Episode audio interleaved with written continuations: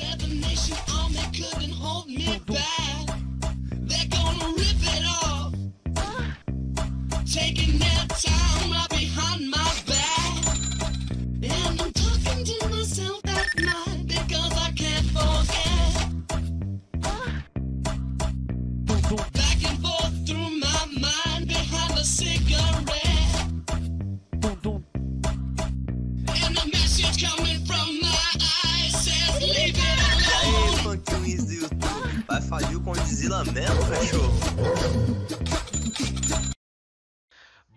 Pessoal. Começando aqui mais um Raposa Podcast.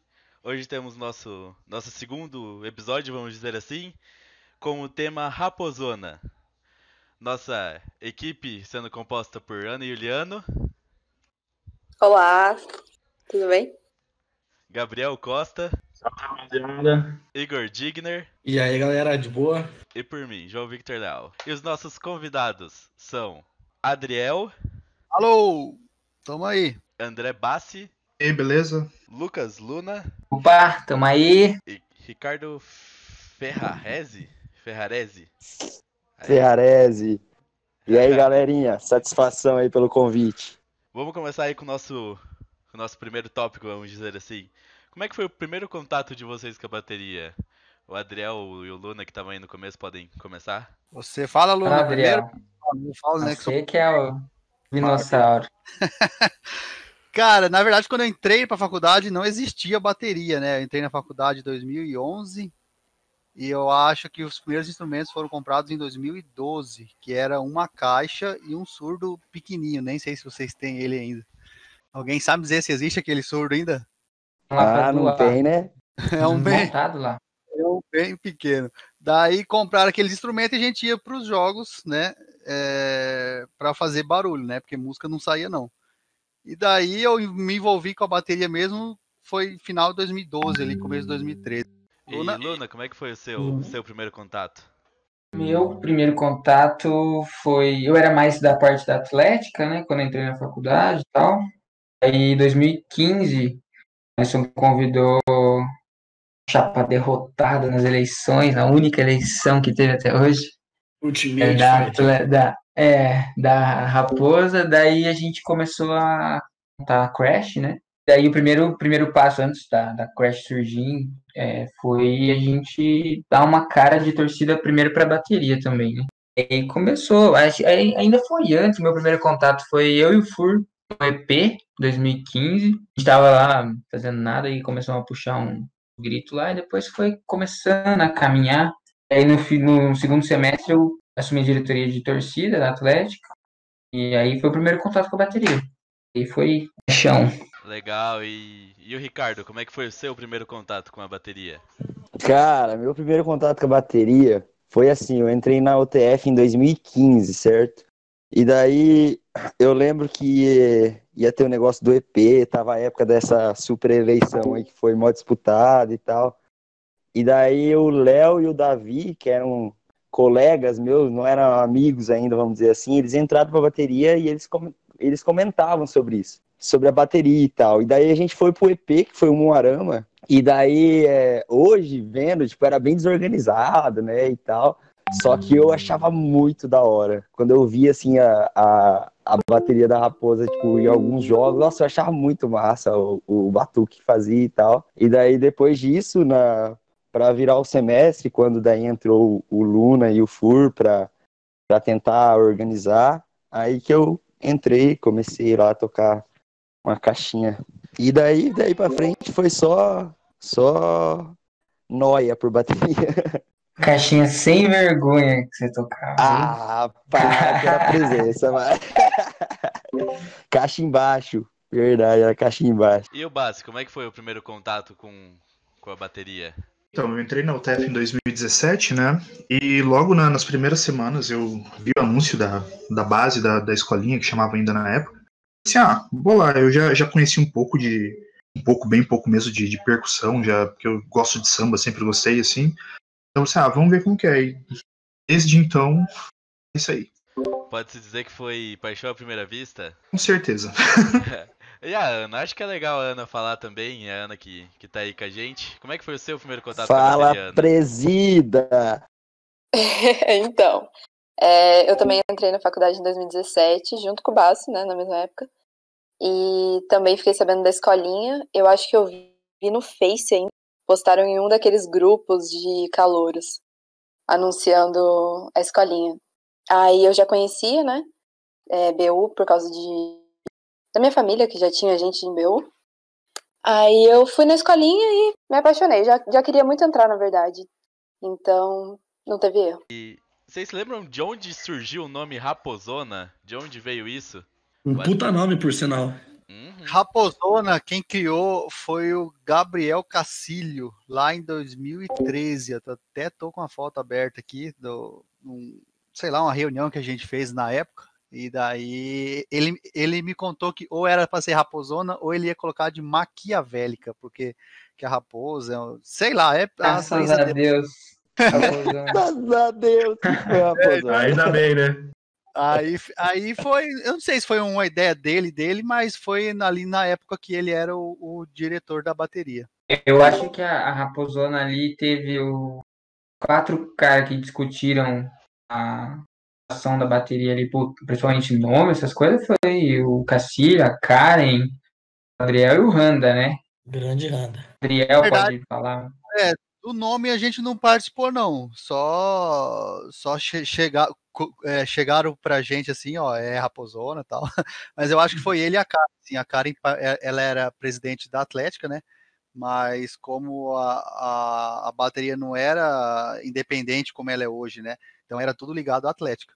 Então acredito que foi ali a Karen e o, e o Cacílio, sim, que, que criaram esse nome aí. Interessante, interessante. A Karen que teve com a gente no nosso último podcast aí, falando sobre o começo da, da Atlética e tudo mais. E vocês lembram qual- quais que foram os primeiros instrumentos? Vocês chegaram a comentar, mas vocês, lembram de fato como que era? Cara, era um surdo e uma caixa, uma caixa larga e fina. Não, nem sei que negócio é aquilo, cara. Se aquilo ali é uma caixa mesmo. Eu sei que começou com aquilo lá que a gente levava para os jogos para fazer bagunça. Eu até tenho uma foto aqui, cara. É- é- era dois, deixa eu ver aqui. É um, um surdo e duas caixas, mais ou menos, ou dois surdos. Eu sei lá. Era um instrumento estranho que tinha lá na época que compraram e um tamborim. Daí a gente ia para os jogos com quatro ritmistas. Nessa época eu nem eu nem estava na bateria ainda. Daí quando eu entrei na bateria foi quando a Atlética daí comprou uns dois surdos bem grandes e daí já comprou tamborim, chocalho, etc. Já fez um investimento maior ali por 2012. E vocês se lembram quando que. Ah, pelo que, vamos dizer assim, que vocês estão falando, a bateria surgiu para ser torcida. Vocês lembram quando teve essa transição de torcida para começar a bateria de desafios e tudo mais? Olha, eu eu não lembro agora quando que eu saí da bateria, mas na minha época ainda era só torcida mesmo, né? Até a gente via os desafios, eu ficava louco vendo aquilo, pensava, é, via bateria da Wayne, bateria na, na época é, era forte da ali de Foz, como é que é o nome mesmo, da Contrabando, e a gente via aquilo e pensava, nossa, é, é impossível a gente chegar num nível desse, né? E, e daí veio o Luna, o, o pessoal mais novo aí, e mostrou que, que, que dá para chegar assim, e chegaram lá. Mas aí acho que já foi na época do Luna, né, né Luna? Ah, o primeiro torneio que a Raposona entrou foi o EP 2016, aí ah, foi dali. Aí o- a gente ajudou muito a Raposa no, no- na conquista do Jorge 2015, a torcida era. Nossa, velho, nós tocava, velho, não tinha como, acho que é, os caras usavam, não tinha nem droga naquela época, né?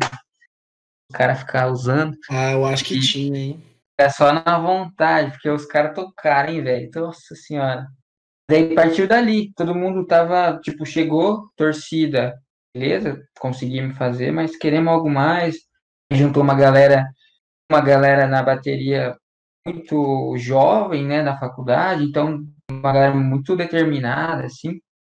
Acho que partiu dali, foi, um, foi meio que em grupo, assim, o negócio, foi é, natural, assim. Todo mundo viu que a gente chegou num, num nívelzinho de torcida ali que não tinha mais pra onde a gente correr, eu ia ficar fazendo aquilo ali para sempre, ou ia parar. Daí todo mundo quis dar um passo maior, mas foi muito perrengue até chegar lá, até o EP 2016, foi muita, muita história. Não sei se a gente vai entrar nisso aí, mas É, eu, foi, Eu- foi eu esse acho- momento aí. eu acho que foi bem, foi bem tenebrosa nessa transição, dá pra se dizer assim, né? Acho que dá até pra gente comentar. O, o Adriel, acho que ficou até o Joia 2015, que foi esses jogos que, porra, foi, foi tenso, cara. Era muito jogo e a torcida, tipo, bateria tinha que estar em todos os jogos. Eu lembro que eu fiquei puto da vida, porque eu queria sair e tomar uma cerveja, velho. E nós, tipo, era. Saía um ônibus, entrava, eu, é, saía do ônibus, tocava, entrava no ônibus, ia para outro, e assim, um jogo atrás do outro, jogo atrás do outro. E foi até a época que a gente teve a primeira camiseta da Raposona, é, da, da, dessa gestão nova. Porque, se eu não me engano, tem uma mais antiga que até o Adriel, o Adriel deve ter. E, e daí, quando acabou o Joia, que daí surgiu essa possibilidade, né, da gente, da gente é, participar de desafios. Só que eu lembro que foi bem tenebroso, porque Cara, era muito intenso os ensaios e a gente tinha muita dificuldade, tinha que montar essa apresentação. E o Então- Lula já tava surtando e deixando todo mundo surtado também. Quando, quando, quando ninguém sabe o que tá fazendo, né? Vai só na vontade mesmo o negócio. Não tem muito como. Isso. Mas Foi.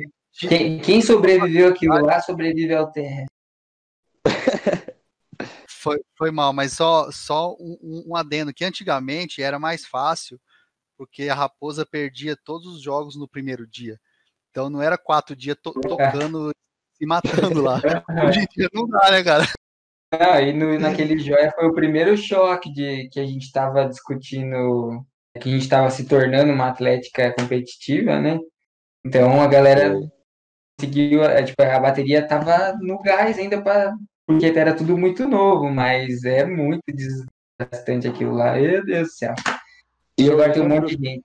Eu lembro que nesse Joia 2015, a gente queria muito assistir o desafio de baterias e a gente não conseguiu chegar a tempo por conta de jogos da Raposa que tinha. Só que eu lembro que a gente chegou no, no finalzinho assim, tava tendo a apresentação da Contrabando. E a Contrabando, porra, puta bateria até hoje, sempre bagaço, uma apresentação linda deles.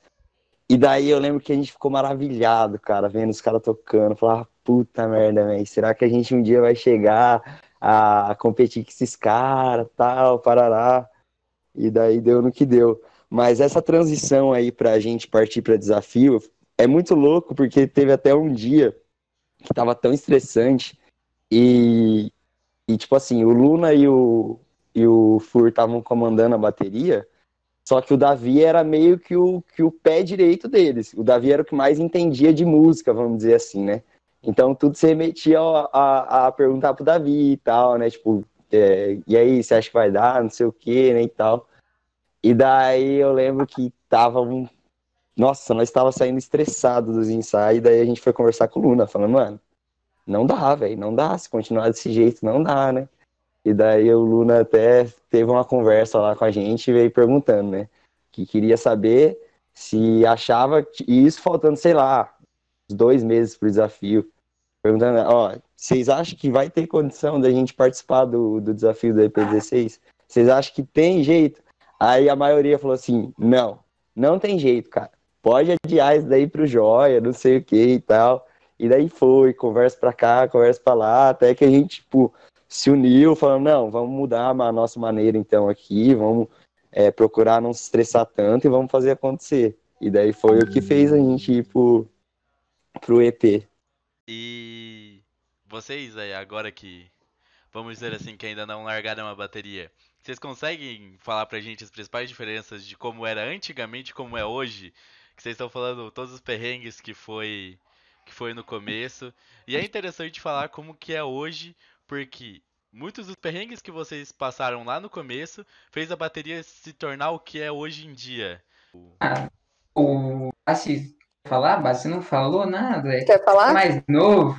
É, que eu- eu- vocês estão falando da, da história antiga, né? Quando chegar no, no- na contemporânea, eu, eu contribuo.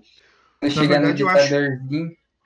Mas acho que a, a verdade, assim, a- todas as, as fases da bateria sempre tem desafios, né? A gente ouve Luno, Adriel, Ricardo falando dos desafios de antes, e a gente obviamente pensa nos desafios de hoje, porque querendo ou não, a, a Raposana aí teve, teve uma escalada muito rápida, certa forma, de tornar uma bateria que, que, querendo ou não, é uma, é uma referência hoje, uma das melhores do Paraná, eu diria, e eu acho que chegar num, num lugar confortável, aspas, por, por, por se dizer assim, é difícil, mas se manter também é muito difícil.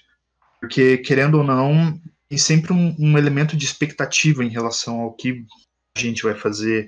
E, e não só a gente mesmo, como veio antes. Eu acho que isso é um sentimento mu- muito forte, sabe?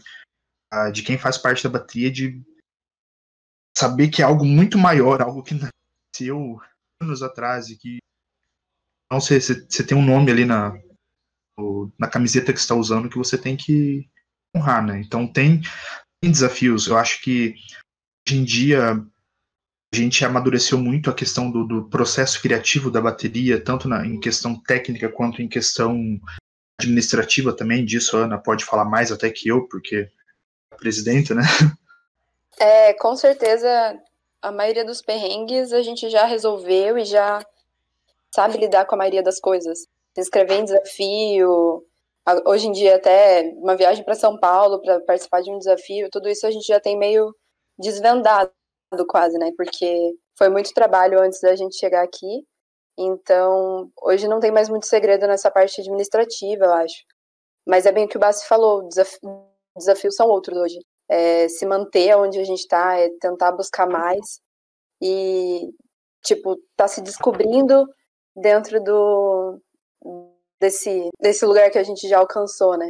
Sempre se descobrindo para tentar melhorar e, e alcançar mais, né? Porque é sempre nosso objetivo ir mais longe, né? Alcançar lugares mais altos. Mas, mas falando assim da. O pessoal falou mais dos desafios né, de agora e tal. Mas, cara, só para vocês, para o pessoal que não conhece a história, tipo, geralmente a gente conta muito perrengue para quem entra na bateria, faz parte de cativar o calor que entra e trazer ele pro time, né? A gente conhece a maioria das histórias, vai lá no- nos workshops lá da Apozona e, e come, começa a contar essas histórias. Mas antigamente, tipo, nossos primeiros ensaios, você chegar, quem não é do meio de bateria, você treinar para conseguir fazer um samba, é, era isso que a gente passava. A gente não sabia o que acontecia para aqueles instrumentos tocarem juntos. A gente não. Então, hoje em dia, o que é muito diferente de antes é que hoje todo mundo chega na, na, na bateria ali, junto, graças à escolinha e tal, graças ao YouTube também, que o pessoal já, já entra com uma outra cabeça, é, sabendo pelo menos fazer o básico. Então, isso é, ajuda muito e acho que essa é a principal diferença. Hoje, se você pedir para um pro calor que vem da escolinha, vamos fazer um samba, todo mundo consegue fazer um samba mínimo ali e tal, tranquilo, mas essa é a principal diferença para mim. É hoje, hoje bateria é uma bateria. Antigamente a gente penava muito para fazer coisas que tipo são, a gente vê que é muito trivial, mas isso é, é parte da evolução, não tem. Então essa é a de principal diferença para mim. Não tem outra é, não consigo ver duas baterias diferentes. É uma coisa só, só que hoje é muito mais é, estruturada, não sei. Cara, pode falar mais aí, sabe? Aí.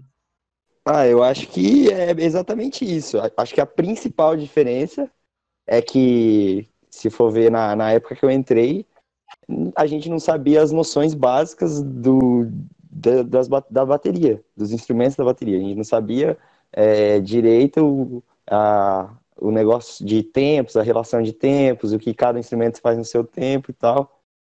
E ao longo do tempo. E ao longo dos anos que foi passando, a gente foi buscando conhecimento, né? Acho que os workshops que a gente fez foi muito isso, é, ajudou muito nisso. E daí a gente aprendeu também que a gente, tipo, não pode parar de querer aprender. Então sempre tem que estar atrás de informação. Eu acho que é isso que faz a, a bateria ir evoluindo, evoluindo, evoluindo. Nunca achar que já sabe, já sabe tudo. Sempre a gente tem alguma coisinha para aprender. Só que também naquela época era muito difícil, porque é, você buscar esses conhecimentos é, é caro, né? Se você for fazer um workshop hoje, apesar agora, né, Lunite aí com workshops baratezas aí para as baterias, mas mas é- era um negócio muito caro e porque era, era mais pessoal que vinha de São Paulo, então você tinha que pagar viagem, tudo, então era tudo meio que no YouTube que a gente via. E não era muita coisa que tinha disponível, né? Hoje já é um pouco mais fácil. Então acho que é isso, tipo, as noções básicas. E isso parte também para a parte ad- administrativa, igual o Bassi falou. A gente é perceber que a bateria também é uma organização, que, que a gente é, move muitas coisas ali, a gente trabalha com outras empresas, a gente é, gira muito dinheiro durante um ano para a gente poder renovar no- é, nossos instrumentos, para a gente poder é, fazer shows e tal. Então, é, um aprendizado realmente. E foi evoluindo. E agora partindo para uma, pra uma pegada mais técnica, vocês conseguem explicar para, tipo, nós somos leigos é, em relação à bateria, como que se estrutura uma bateria, como que isso é dividido, como funciona uma bateria universitária? Ah, não tem receita, cara. Cada, É. cada bateria, eu tenho visitado bastante baterias aí pelo, pelo estado tal, conhecendo muita, muita bateria. O pessoal aí conhece muito, tem muito amigo em outras baterias. Cada uma tem uma história, cara. Não tem. É, muita gente não entende muito bem esse universo que a gente vive de bateria universitária. Muita gente acha que só uns doidos tocando lá, mas é muita coisa que envolve. É muito amplo, cada vez está crescendo mais. Hum, acho que não tem uma receita é, pronta, assim. Cada bateria constrói sua história e é isso que torna ela forte. Ter uma raiz, ter um. a sua- escrever a sua própria história, né? É, Tem tem, como, tem né? uns tipos de, or- tem uns tipos de organização de bateria, assim, que são muito loucos, cara. Uns negócios bem modernos, assim, tipo, não tem presidente, ou, tipo, vai elegendo de acordo com, com o que vai surgindo e a bateria vai funcionando, sabe? Só que a, a gente, quando foi se organizar, a ideia era de montar uma diretoria para ficar responsável. Então a gente tinha um presidente que ia tomar a frente de tudo, o tesoureiro ali para cuidar das finanças, parará. E daí a parte técnica, ter o mestre ali alinhado com, a, com, com o pessoal da, do administrativo e tal, fazer reuniões, parará. É, aí a gente é, começou a, a tentar fazer da bateria uma, uma organização realmente, deixar é, cada um dividir entre algumas pessoas de dentro da bateria algumas tarefas e delegar para essas pessoas para a gente com, começar a fluir. Foi a maneira que a Raposona achou que poderia dar certo e vem dando. E parte... Mas, basica... Mas basicamente é isso, tipo, hoje a, a Ana até pode ajudar, eu acho que tem, tipo, a gente tem a presidente, que hoje é a Ana, a gente tem o mestre, que é o Guga, que é o responsável pela parte técnica, tesoureiro, nem sei quem que é, aí tem o responsável pelo marketing, tem tudo separadinho, assim, tipo, pra, uma, é, pro é uma negócio fluir atlética de batuque. É, Vocês que são da Atlética. Aham. Tem, tem a, a frente de vocês é- são os esportes, o nosso frente é a parte é o samba, é a- as nossas apresentações, os torneios. É, é um- se você pegar o pé da letra, é exatamente isso, cara. Cada uma tem as suas particularidades, né? Mas é, é, um, é, uma, é a mesma estrutura, assim, muito parecida. Os naipes da bateria, por exemplo, a raposona. Como a raposona é, é em relação aos naipes, aos instrumentos? Como que funciona as coisas? Então, isso daí, isso daí eu acho que vai de mestre para mestre, né? Mas a gente é, é, a gente meio que segue uma linhagem, eu acho, né? É, para explicar assim para para pessoa que não conhece. Então a bateria ela tem alguns instrumentos que são meio que fixos, vamos dizer assim. E ela é dividida entre duas partes, certo? A cozinha e os leves. A cozinha vai ficar lá os surdos, que são o- os mais graves, que vão fazer o, o tum e o can, que a gente fala que é meio que o coração da bateria. Daí a gente vai ter o surdo de terceira, ou o surdo de corte, que é o surdo menorzinho que fica brincando no meio da, da, dos outros surdos, que é o que o Adriel tocava, uma retinha do, do terceira. e daí ainda na cozinha alguns instrumentos que a gente tem é o repique e a, a caixa. Esses são instrumentos que são fixos na cozinha da bateria. O que a gente usa além desses, que tipo, algumas baterias usam, outras não, é o repique more, que é um repique um pouco maior, que ele tem uma levada mais, a- mais afro, vamos dizer assim, meio ligado ao timbal. E daí lá nos leves, a gente tem os instrumentos, os mais barulhentinhos, os mais, os mais chatinhos, vamos dizer assim, chatinho no bom gosto, porque eu sou dos leves, é, e são os instrumentos que eles na maioria das vezes são usados mais para eles, eles são os responsáveis por mais brincadeiras é, dentro do samba, que é o tamborim, o naipe que eu faço parte hoje, é, o chocalho, que é o naipe da nossa presida, e o agogô. São esses.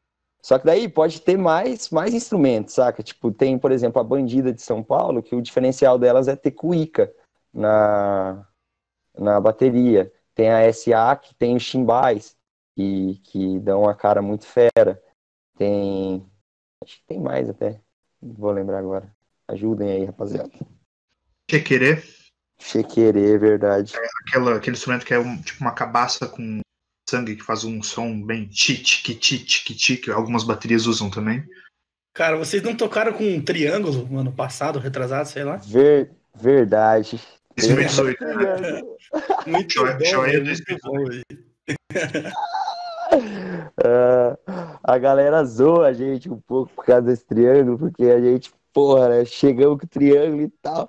Surgiu a ideia da gente fazer é, essa bossa, que era meio que um forró, né? Na verdade, eram, eram vários, vários ritmos brasileiros, tipo, tinha um maracatu, aí vinha pro forró e tal. E daí a gente falou, velho, vamos usar um triângulo, né? Vamos usar um triângulo. Só que aí a gente comprou os triângulos e não tem muito o que se fazer num triângulo a não ser fazer a levada dele, né? E daí a gente chegou com o triângulo e a galera falando, não, agora vai bagaçar nesse triângulo aí. Daí a gente só meteu umas levadinhas lá, mas é uma das bossas que eu mais gosto de ouvir da bateria. Só pro, pro pessoal meio leigo entender. O que é uma bossa, vamos dizer assim? Vai agora alguém aí explicar. Bossa é qualquer. ah, grosso modo, é qualquer coisa que a, que a bateria faz, é qualquer elemento diferenciado.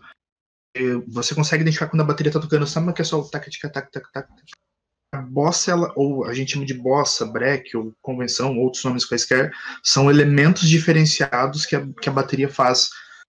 Seja explorando um instrumento ou outro, seja trabalhando com ritmo, seja trabalhando com intensidade, pergunta e respostas, um instrumento falar e fazer uma coisa e outro responder, e assim por diante. Então, e e essas são as bossas, né? Então, quando a gente fala em elementos criativos, na verdade, bossas e breaks são elementos criativos que a bateria faz.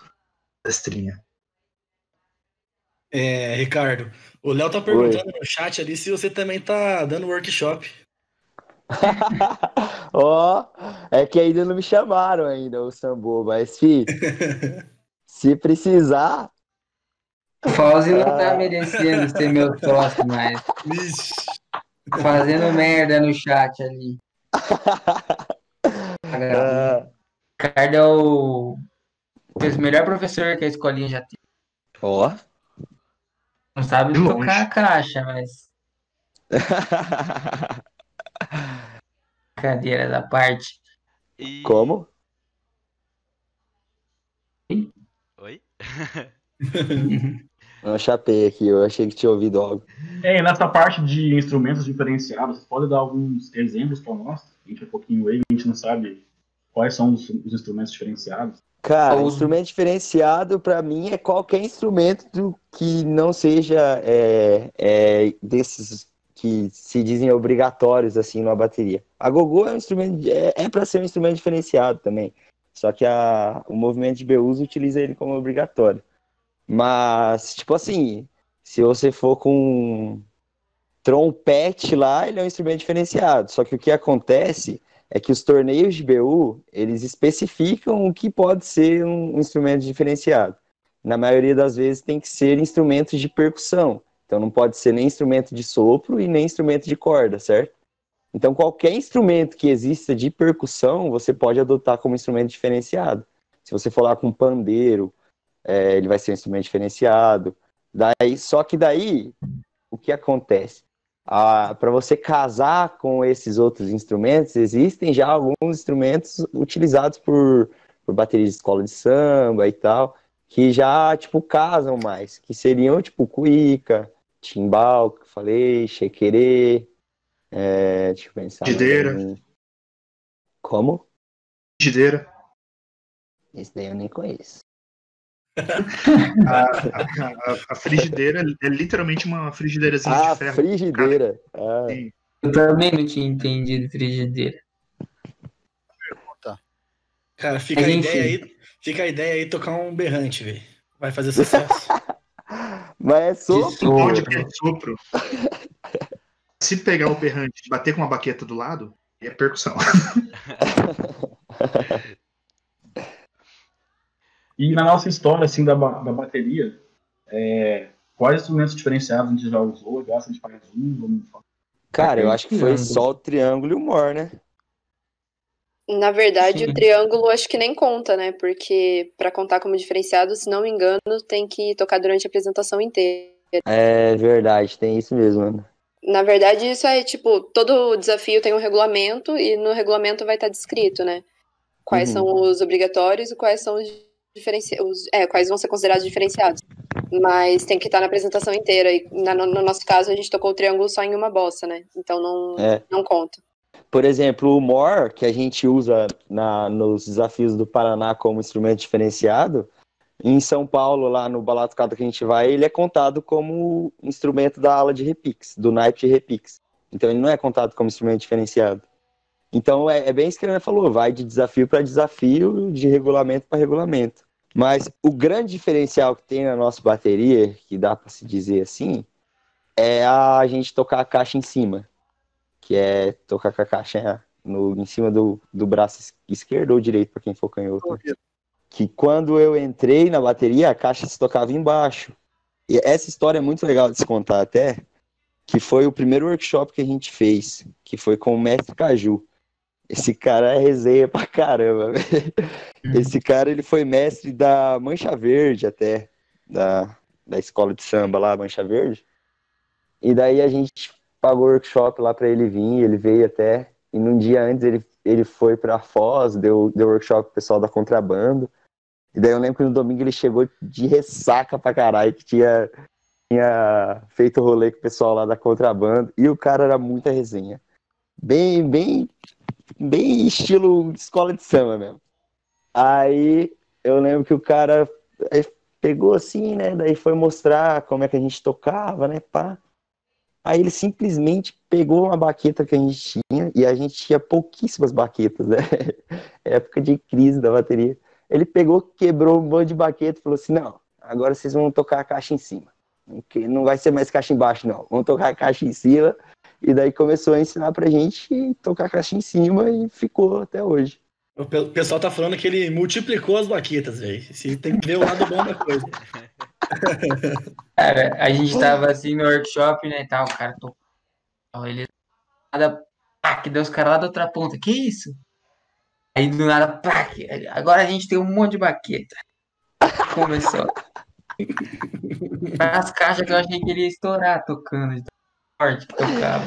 Verdade. A gente ia tocar a caixinha, era taca, tica, tac, tac. Ele falou assim: não, aqui em cima dele. E eu, meu Deus do céu, esse cara vai estourar tudo as peles, nossa. é, nós gastamos todo dia que a gente ia fazer workshop. Ai, velho, engraçado. E hoje é. isso é considerado uma característica da raposona, agora que vocês. Vocês falaram, Pô, hoje a gente... pra pensar. Hoje a gente defende com unhas e dentes, cara.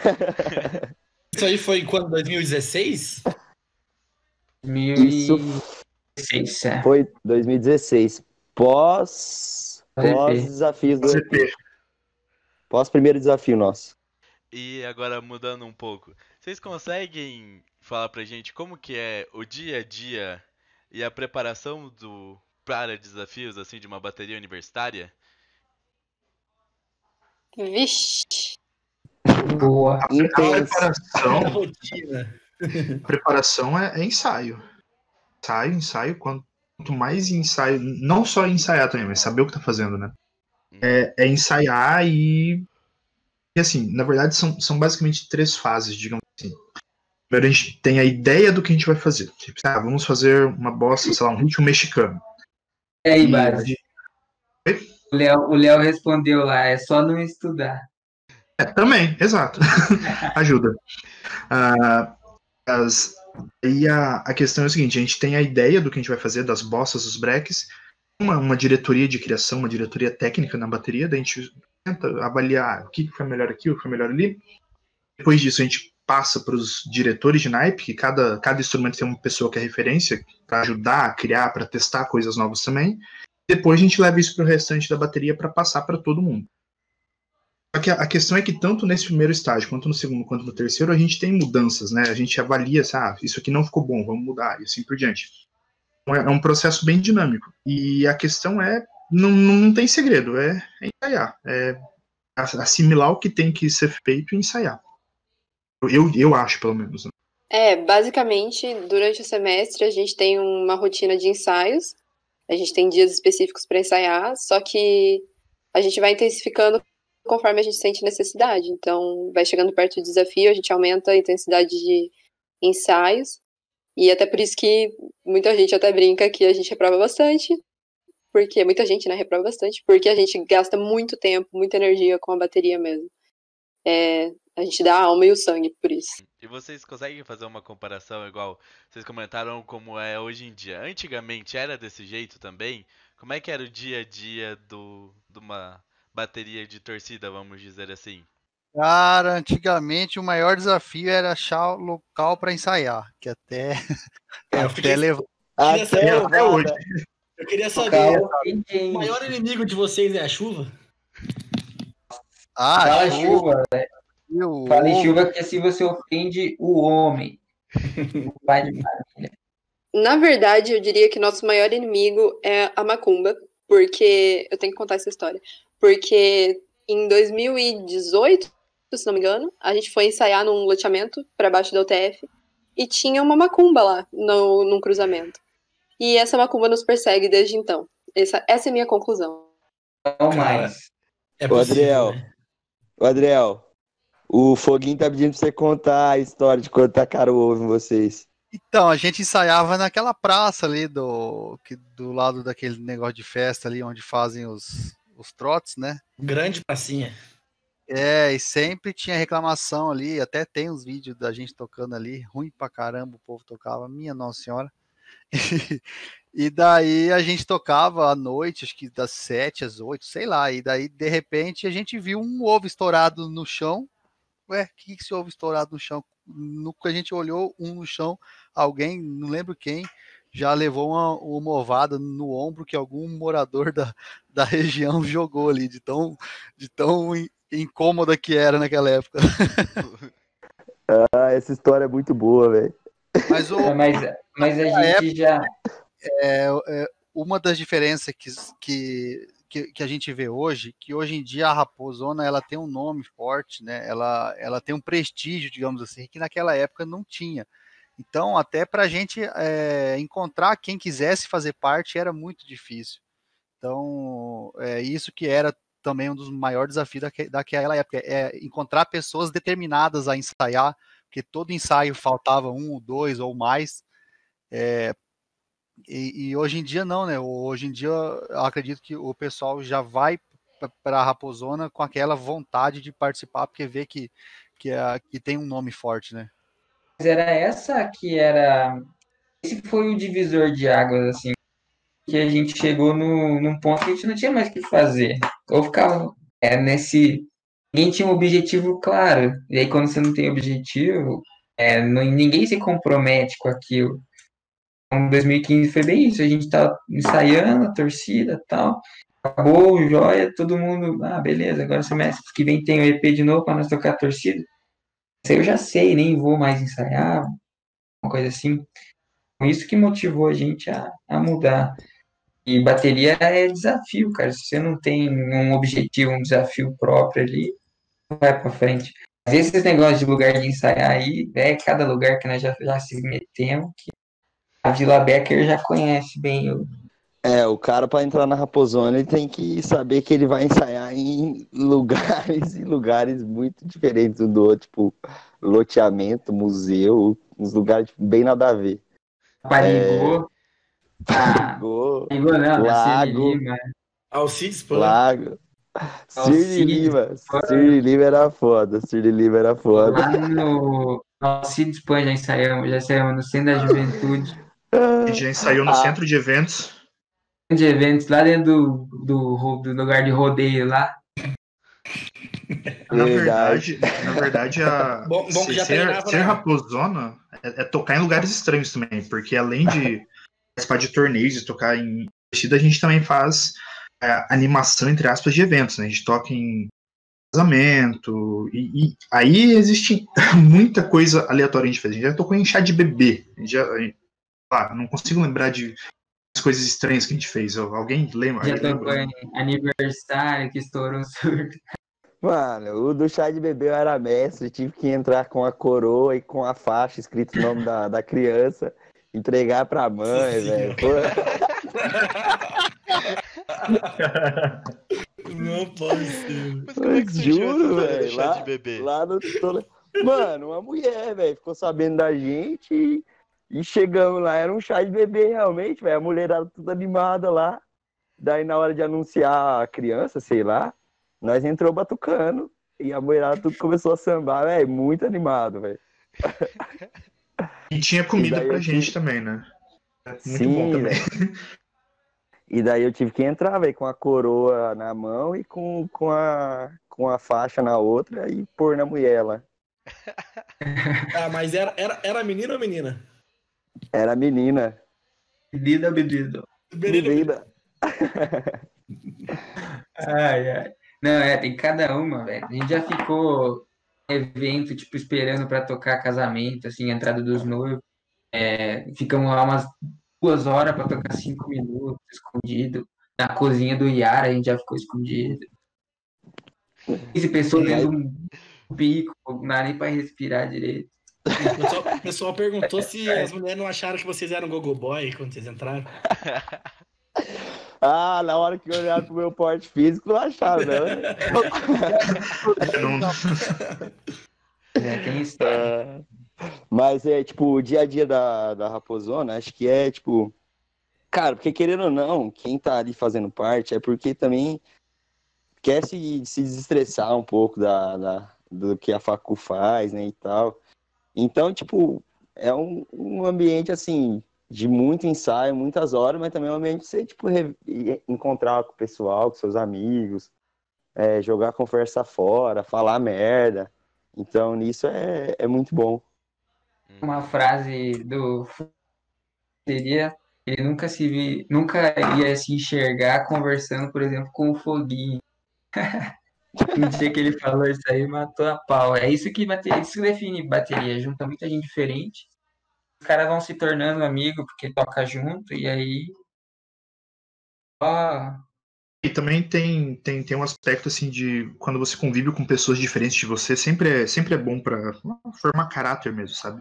Você conhece pessoas que vêm de lugares diferentes, que têm realidades diferentes, e vocês estão ali todo mundo para um objetivo só, é, é muito legal isso.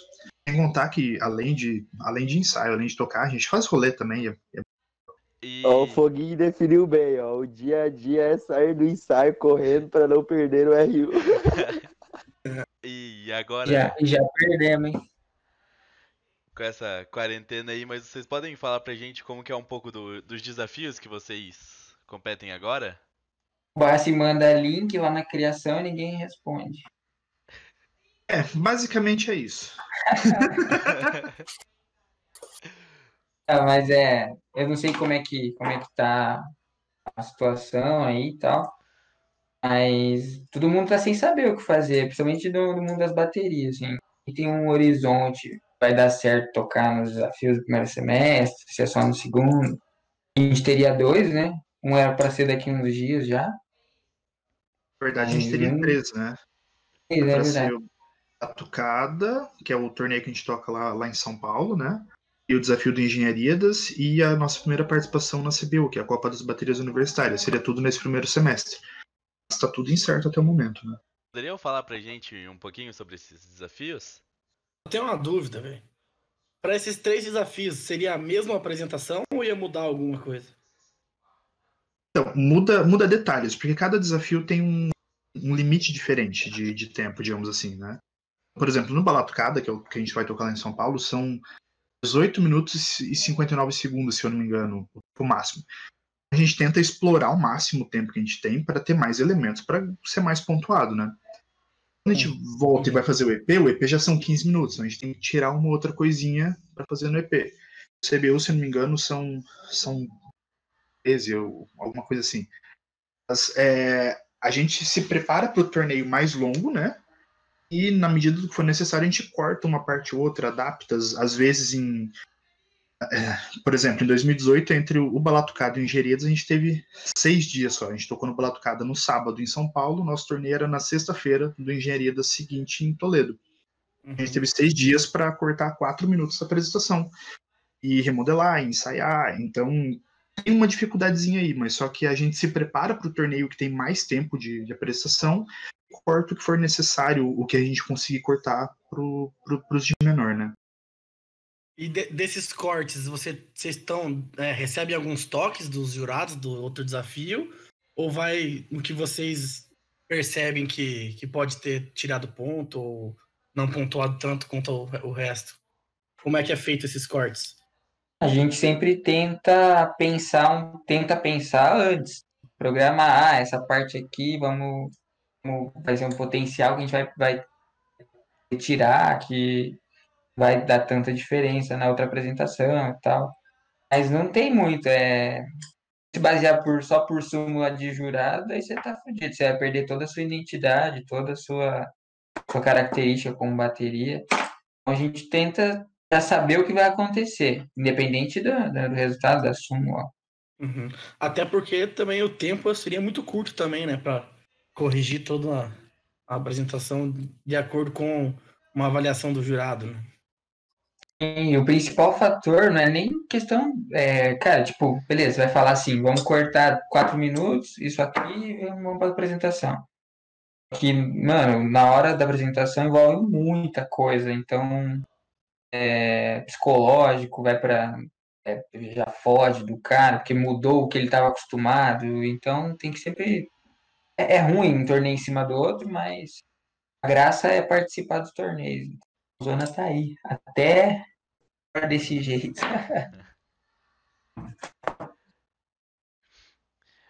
aí, pô. E agora entrando um pouco na, na parte divertida, vamos dizer assim. É, vocês lembram de alguma história marcante de rolê da bateria? Pra contar pra gente? Não, pode ser. Não, tô brincando. Ah, Mas aí, tem o história. Ricardo, o Ricardo é rolezeiro, o Bassi morre sempre. A Ana é. Cara, Velho, o Adriel também não participou. uma história muito massa. de- Vamos começar pe- pelas histórias bonitas, assim, né, e tal. Tipo, uma história muito massa, eu acho que foi o Joia 2016, né? Porque foi, foi, foi, bem, foi bem louca essa apresentação. Porque, tipo, a gente foi para esse desafio meio que, tipo, sabendo que a gente tinha uma apresentação boa, mas, cara, longe de, de, de pensar em competição a, a grande nível com, com os caras, tipo, o contrabando, que sempre tava à frente lá, né? E, e daí eu lembro que, pra, que nesse desafio começou muito louco até o dia do desafio, porque a Raposa tinha muitos jogos nesse dia. E daí era desafio em quadra, e era tipo logo depois de um jogo da, da Raposa, que se eu não me engano era handebol, começava o Uhum. desafio. E daí o pessoal da. Raposa, o pessoal do Atlético queria que a gente tocasse, né? E a gente, não, velho, não vou tocar, não vou tocar, não vou tocar, não vou tocar. Eu tava pistola, falei, não, velho, vou cansar todos meus braços, cara, depois não vou aguentar tocar e não sei o que, né, e tal. E daí o Luno, não, vamos, vamos, não sei o que, papapá. Aí, beleza, tocamos no jogo lá de handebol e fomos pra, Lindo. pra quadra. Hã? tava linda, e daí não perde. Ah, Ah, verdade, não perdeu o jogo. Não foi contra o nível esse jogo? Cara, eu lembro, você perdeu de uma bola, velho. Nossa. Nossa, velho. Foi muito Boa, acirrado. né? Eu lembro que o jogo, o jogo tava muito louco. E daí precisava muito da bateria no jogo, saca? E daí, beleza, acabou o jogo, perdemos por, por um ponto lá. Daí a gente saiu da quadra, fomos num, num cantinho, eu nunca esqueço disso. A gente foi num cantinho lá pra gente fazer a última passagem da, da apresentação, antes da gente entrar para o desafio. Cara, começou o povo. Nossa, tava todo mundo estressado. Começou, cara, era um erro atrás do outro, um erro atrás do outro. Deu uns 3, 4 minutos, o Luna falou: Não, para, para, para, para. Falou assim: Ó, é o seguinte, vocês sabem o que vocês têm que fazer, só que vocês estão nervosos, não sei o quê, então não vai ter porra de ensaio nenhum antes. A gente vai lá e vai fazer o que a gente sabe, pá. Beleza. Fomos. Chegamos lá, cara. Todas as baterias, tudo arrumadinha, cabelinho penteado, pá, tudo bonitinho, né? Tudo Mas isso tinha acontecido esperando. antes. A Laís, a Laís, a Laís falou assim, não, a gente, é, vamos agora direto pro alojamento, se arrumar daí. Nós, não, nós vamos ensaiar, vamos falar aqui. Ah, verdade. Aí, cara, a gente entrou, velho, tudo suado, parecia uns porcos, velho.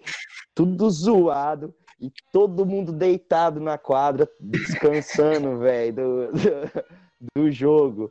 E daí foi que, que, que daí a gente fez o desafio e daí ia ser a festa, né? Que não era festa oficial, na verdade, era jogos de boteco, que até tinha que pagar a cerveja, que não era open.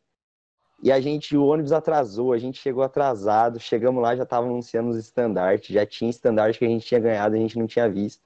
E de repente a gente começou a ganhar estandarte, ganhar estandarte, ganhar estandarte.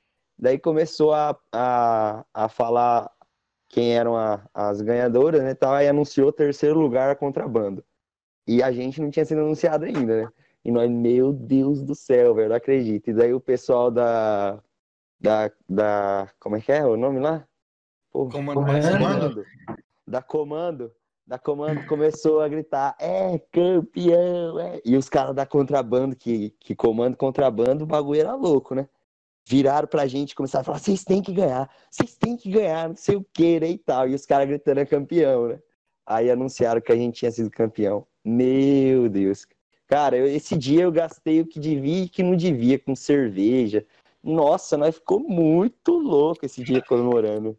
Esse dia era, era- era a única festa que não era open bar, velho. E foi o dia que eu fiquei mais louco de todo o joia, cara. Eu também, velho. Até, até porque esse Joia Medianeira aí foi foda, né? Nossa senhora, velho. Aquelas festas tava. Não cabia mais uma pessoa lá dentro, cara. Aham. A minha sorte Cara, foi um dia que eu consegui invadir o camarote. Mas, ah, isso Essa aí- história é boa, aí- meu camarada. esse- Entrei sem esse- querer e fiquei. esse, esse, esse perrengue de, de todo mundo tá sujo na hora da apresentação e tal, foi meio que moldou o caráter da, da Raposona. Isso virou uma, uma característica um pouco da bateria, assim. E todo mundo não se ligar muito para essas coisas, assim, pré e lá por torar o pau mesmo, tá? Pra fazer Uhum. acontecer. Então, faz parte. E, da- e, cara, nesse Joia aí já teve história boa. Os caras falando ali do Arruba, que foi o dia que o, o Carioca. Cara, nossa, esse, esse Joia foi bom, velho. Primeiro que teve uma corrida e o João deu a voadora no foguinho, acho que foi. Nossa, Aí eu tava o foguinho- presente. Eu, eu tava O, presente. fogue, o foguinho caiu em cima da caneca dele, a caneca achatou. Aí o Carioca perdeu o ônibus, foi embora de van, de uma outra faculdade. E daí o foguinho chegou lá e falava assim: e daí, cadê o Carioca? Porque daí o Carioca ficou no Arruba, ficou no Arruba, no Arruba do Jair Meridiana, que não fala. Mano, tudo. Cara, e daí esse dia a gente fez o Goró Premium, que era, sabe o que que era o Goró Premium, velho? A gente achou um resto de, de vodka Kisla morango e Qualidade. tinha um resto de coca de um pessoal que tinha pedido pizza antes da festa. E daí a gente juntou e eu acho que tinha vodka na normal também. E misturamos tudo isso nesse litro de coca, velho. Ficar bebendo isso. Meu Deus, que nojeira, mano. uns vídeos até hoje do. Não foi desse jogo, foi um jogo Marechal. E o povo tá tudo deitado na, nos alojamentos, nos corredores do alojamento, desmaiado. Foi. Mas, mas é muita história boa, igual os caras estavam falando do Joia 2018. Que o Xingueu e Gordinho é igual ninguém, velho. Até foi falado, acho que no, no podcast anterior, né, desse, Foi, desse velho. dia. Cara, eu Cara. nunca me senti tão odiado na minha vida, velho. Eu olhava pras pessoas no busão, velho. Parecia que todo mundo queria me matar, velho. Ah, outro não, dia, aí- cara, de todo mundo bravo. Não, e o engraçado que os caras me zoam é porque foi assim, né? Primeiro deu aquele rolo com o busão, que o busão rodou Cascavel inteiro, velho. E daí tá. Fui lá saber com o Igor Digno, né? O que, que tava acontecendo, né? E gente gorfando no ônibus já, mano. Aquele fedor de gorfo do caralho. Meu Deus. Aí cheguei pro Igor, o que aconteceu, velho? Não sei o que, né? Então, dele, não, o Marquinhos ficou lá no Aruba, velho. A gente vai ter que ir lá voltar a pegar ele, né? Tal. Eu falei, puta merda, né? O povo tudo puto, né? Daí eu peguei muito louco, comecei, não, gente, ó, vamos ficar calmo, velho. Foi um acontecido, não vamos se estressar por isso. Vamos todo mundo ficar de boa e amanhã vamos cantar pela raposa e não sei o que, né? E tal. Aí, beleza, né? Tamo voltando pra buscar o, o Marquinhos. Chega lá, o Marquinhos não tá lá, foi embora. Ai, meu Deus do céu. nessa velho. hora eu fiquei muito puto. Eu queria matar o Marquise. E daí, velho, a gente mas começou. em, minha, em minha defesa, a cagada foi do motorista, velho. Quando o, Mar, quando o Marquise me ligou, a gente tava, tipo, bem antes da metade da metade do caminho. Aí ele foi fazer o retorno só lá na Avenida Brasil, cara. Daí, além- na hora dele fazer o retorno, na, na- em vez de ele voltar na mesma avenida, ele pegou uma outra avenida que era. Não era perpendicular, mas ela atravessava a avenida do, Aham. da festa lá. Aí ele foi pra avenida errada um tempão, velho. Daí eu fui perceber só no GPS. Meu Deus, cara. Mano, daí eu lembro que parou o busão mais uma vez e o Igordinho tentando ligar pro, pro Marquinhos, daí eu, daí eu fiquei puto, daí eu fiquei puto. Aí eu saí do ônibus e falei assim, eu vou a pé nessa porra, vai tomar você no cu, Igordinho, Marquinhos. e não sei o quê. E você anda a sorte é que a galera veio atrás de mim, senão eu ia estar sozinho andando com as caras até agora. Cara, eu tava, sei lá, uns 2, 3 km já do, do alojamento, velho. Não tava perto, velho. Mas, cara, foi a melhor coisa que a gente fez. Foi uma, da, foi uma da- das caminhadas mais engraçadas que eu já tive na minha vida. Conta aí alguma história aí agora, alguém mais aí, pô. Ah, eu sou ruim agora, velho. Era isso que eu ia perguntar. Antigamente, história de torcida, da bateria na torcida, não. Não lembram de nenhuma? Cara, eu lembro, não de torcida, mas um, um- uma corrida assim que foi muito engraçado. é, foi em algum Engenharidas, acho que talvez um Moarama, que tinha a, tinha a disputa lá de líder de torcida, né? E nisso um- o pessoal ali da UTF entrou para sacanear, uns, sei lá, eram uns 5, 6 marmanjos, os caras pintados de verde, ai amarelo. Tears da raposa. É desafio de tiro, velho. Era isso. desafio de Tears. Ô, cara, ele- eles ganharam. Eles Primeiro ganham desafio de tiros da história. isso, e eles É, ganharam. não era, não era igual era agora. Era, era o voto do povo. Era, era zoado. Eles ganharam, cara. E a torcida, nossa, que aquele dia o pessoal ficou louco. É, teve um amigo nosso lá foi, foi embora do, do, do jogo de SAMU. Nossa, foi muito louco. Ai, ai, mas é. é ah, ó, o o Léo falando Joia 2017, Marechal rolando barranco. Essa daí o Basta, o Basta eu acho que era calor da bateria, né, Basta? Eu era, mas eu, eu não sei porquê, mas eu não lembro muito desse dia, não. O Luna vai lembrar mais que eu. O quê? Eu caiu minha conexão aqui, agora voltou. Lá no Barranco. Joia 17. Festa de- acho que foi na, na festa depois do desafio, se eu não me engano. Ou na, na fantasia. Lembro. Foi, Cara, não, não, sei, não Cara, esse, esse Joia 2017 foi muito engraçado. Esse negócio do barranco foi a gente saindo de uma festa. e Ah, daí- do barranco, assim. Aham. Eu lembro. Não foi o mesmo da- dia que vocês montaram numa caminhonete que tava estacionada lá? Foi, cara. Tem uma foto, tem uma foto, tem uma foto que era a capa do Facebook do Léo. Ele, Ele ele dentro de um Fusca, velho, alucinado, com a cara de louco, cara. Ah, um, um gif do Davi também, em cima de uma caminhonete, Aham. e a polícia soltando bomba de efeito moral. Mano, tem foto do Léo no, no cavalo lá em frente ao cowboy do Joia 2018. Ele saiu, saiu no cacetete aí nessa do cavalo aí. Saiu abaixo do cacetete. Mas, mano, essa do Joia aí foi muito louca. Porque, tipo, a gente saiu da festa, começou um rolê do lado de fora da festa. E daí tinha um Fusca, que o Léo entrou no Fusca, ninguém sabe como. Aí tinha essa caminhonete, todo mundo subiu em cima dessa caminhonete, começou a pular em cima da caminhonete. De repente surgiu a polícia. Nós saímos correndo, e daí tem o ginásio principal ali de Marechal, né? Que tem um puta barranco na lateral dele, né? Aí, o que, que a gente inventa fazer? Mano, vamos descer rolando, né? O negócio, né? Pá, beleza. Aí eu lembro que o. O. O Basti foi descer, deu com tudo numa árvore lá embaixo. Aí o Luizão. Voltou um metro, velho. Ele bateu e voltou um metro, assim. Foi, do, impacto Foi uma puta pancada. E daí o Luizão era da Shears, né, antes de ser a bateria. E daí ele falou, vou descer igual faz a Shears.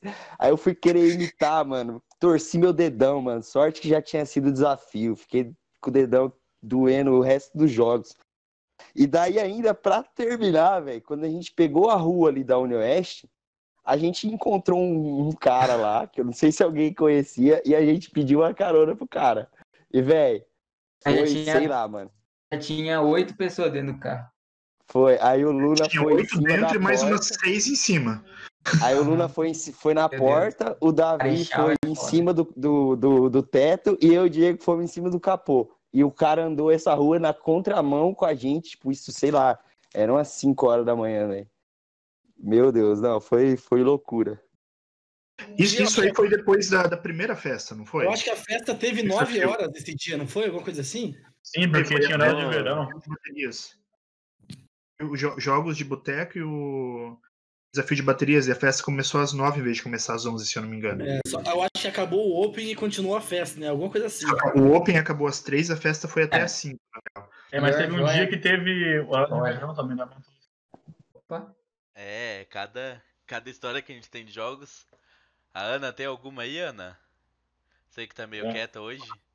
Cara, então, o que acontece é que tem muita história, né? De jogos, então, nem se fale, porque acaba que a gente passa muito tempo juntos, e em jogos, então, todo mundo fica tocando na torcida, fica todo mundo junto. E em festa também, a gente acaba se juntando, porque fica todo mundo muito amigo, né? Então se junta pra festar todo mundo junto. Fica todo mundo louco junto, todo mundo faz merda junto. Então sempre tem muita história, né? Mas tem. Uma história não é tão engraçada, mas é interessante, no mínimo, eu diria. Que eu acho que começou no EP do ano passado. Corrijam-me se eu estiver errado.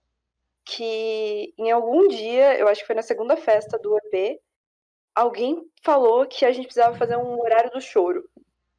E daí. e daí foi combinado, foi marcado um horário pra todo mundo chorar, todos juntos, no meio da festa. E virou tradição, realmente isso foi feito no meio da festa, fizeram uma rodinha e começaram a chorar, tipo, com, com- falar coisas emocionadas, assim, tipo, se abrir de verdade, todo mundo bêbado.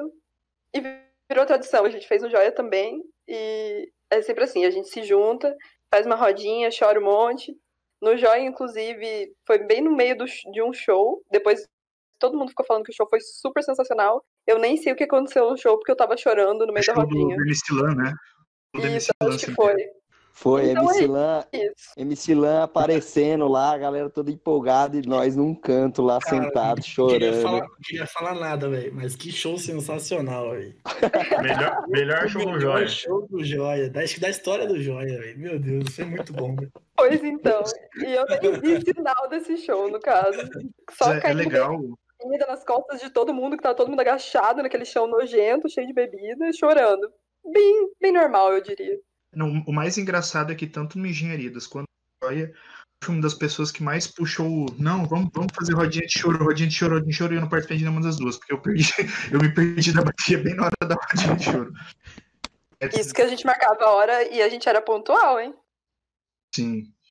É, É, que é, o, o Bato tava meio nesse- ocupado. nesse joia eu tava ocupado. Com Pedro coisa boa, não. tombado. Lembra disso, Bassi? Repete aí, Lunite. Devia ter caído em algum lugar aí, que ele gosta de cair Ele por. gosta de cair, velho. Eu já vi ele cair umas três vezes. Já seguramos no baço já. É que eu, eu tenho, eu tenho labirintite, sabe? Ah, bom, entendi. Agora fez sentido. Pra mim também. Fora as caídas, tem a- os perdidos que ele dá também, né? Já foi nas reuniões com nós também já e deu uns sumidos aí. Bicho é, é bicho Ah, é liso. Para, para de me expor, gente. Para de me expor. Que isso, Andrezito.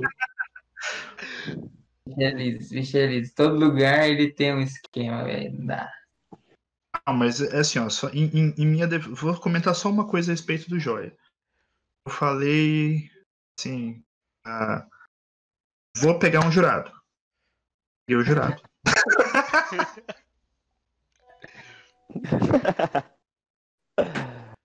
Se expondo gratuitamente. Melhor eu Já, fazer isso ah. do que vocês fazerem. É, a primeira Justo, vez que o justo. Bassi, Bassi tocou na bateria foi, qual, foi aonde, Bassi? EP? Cascavel, né? P 2017, final do vôlei feminino, quando a gente É. silenciou a epidemia. Eu- a gente não se conhecia. a gente não se ainda, deu lá na escolinha, mano. Tipo, tanto, né? E o Bassi na escolinha e tal. E aí sobrou um surdo lá e nós precisávamos de um surdista. Vai, vai tocar. Comigo que vai tocar. Cara, pensa um cara, tá, tava chapado, mas começando a chorar. O cara tocava, não sabia se tocava, se chorava. Uma das, das cenas assim, que eu tenho do, do mais emblemáticas da, da minha passagem pela bateria, porque foi muito. Cara, um cara desse tamanho aí chorando, igual uma criança e tocando. Eu tava emocionado. Eu falei, cara, vai, dar um ataque no coração dos caras aqui, né? Tô fudido. Foi uma cena bacana. Ah, mas esse jogo foi bacana mesmo. E agora a gente tá falando bastante coisa boa e perrengues. Vocês lembram de perrengues que vocês já passaram nessa vida universitária, vamos Mas dizer pe- assim? Mas perrengue mesmo. Cara, eu acho Aquela que o primeiro perrengue, Não, acho que nosso o primeiro. primeiro perrengue assim da bateria acho foi no EP Maringá, né? Nossa, Que foi cara, com Nossos, nossos instrumentos chegou no dia. No no dia. dia do desafio, velho. Não, esse daí foi foda. Tipo assim, era, era o nosso primeiro desafio, né? E daí a gente comprou tudo, instrumento novo, uma linha completa de instrumentos novos. E, cara, era pra chegar, pra chegar, pra chegar, e não, não chegava nunca, saca? E o cara falava, não, vai chegar, vai chegar. Quando você estiver em Maringá, o o instrumento vai chegar. E daí falava, não, é amanhã. E daí, cara, eu sei que no dia, na real, tiveram que buscar, né?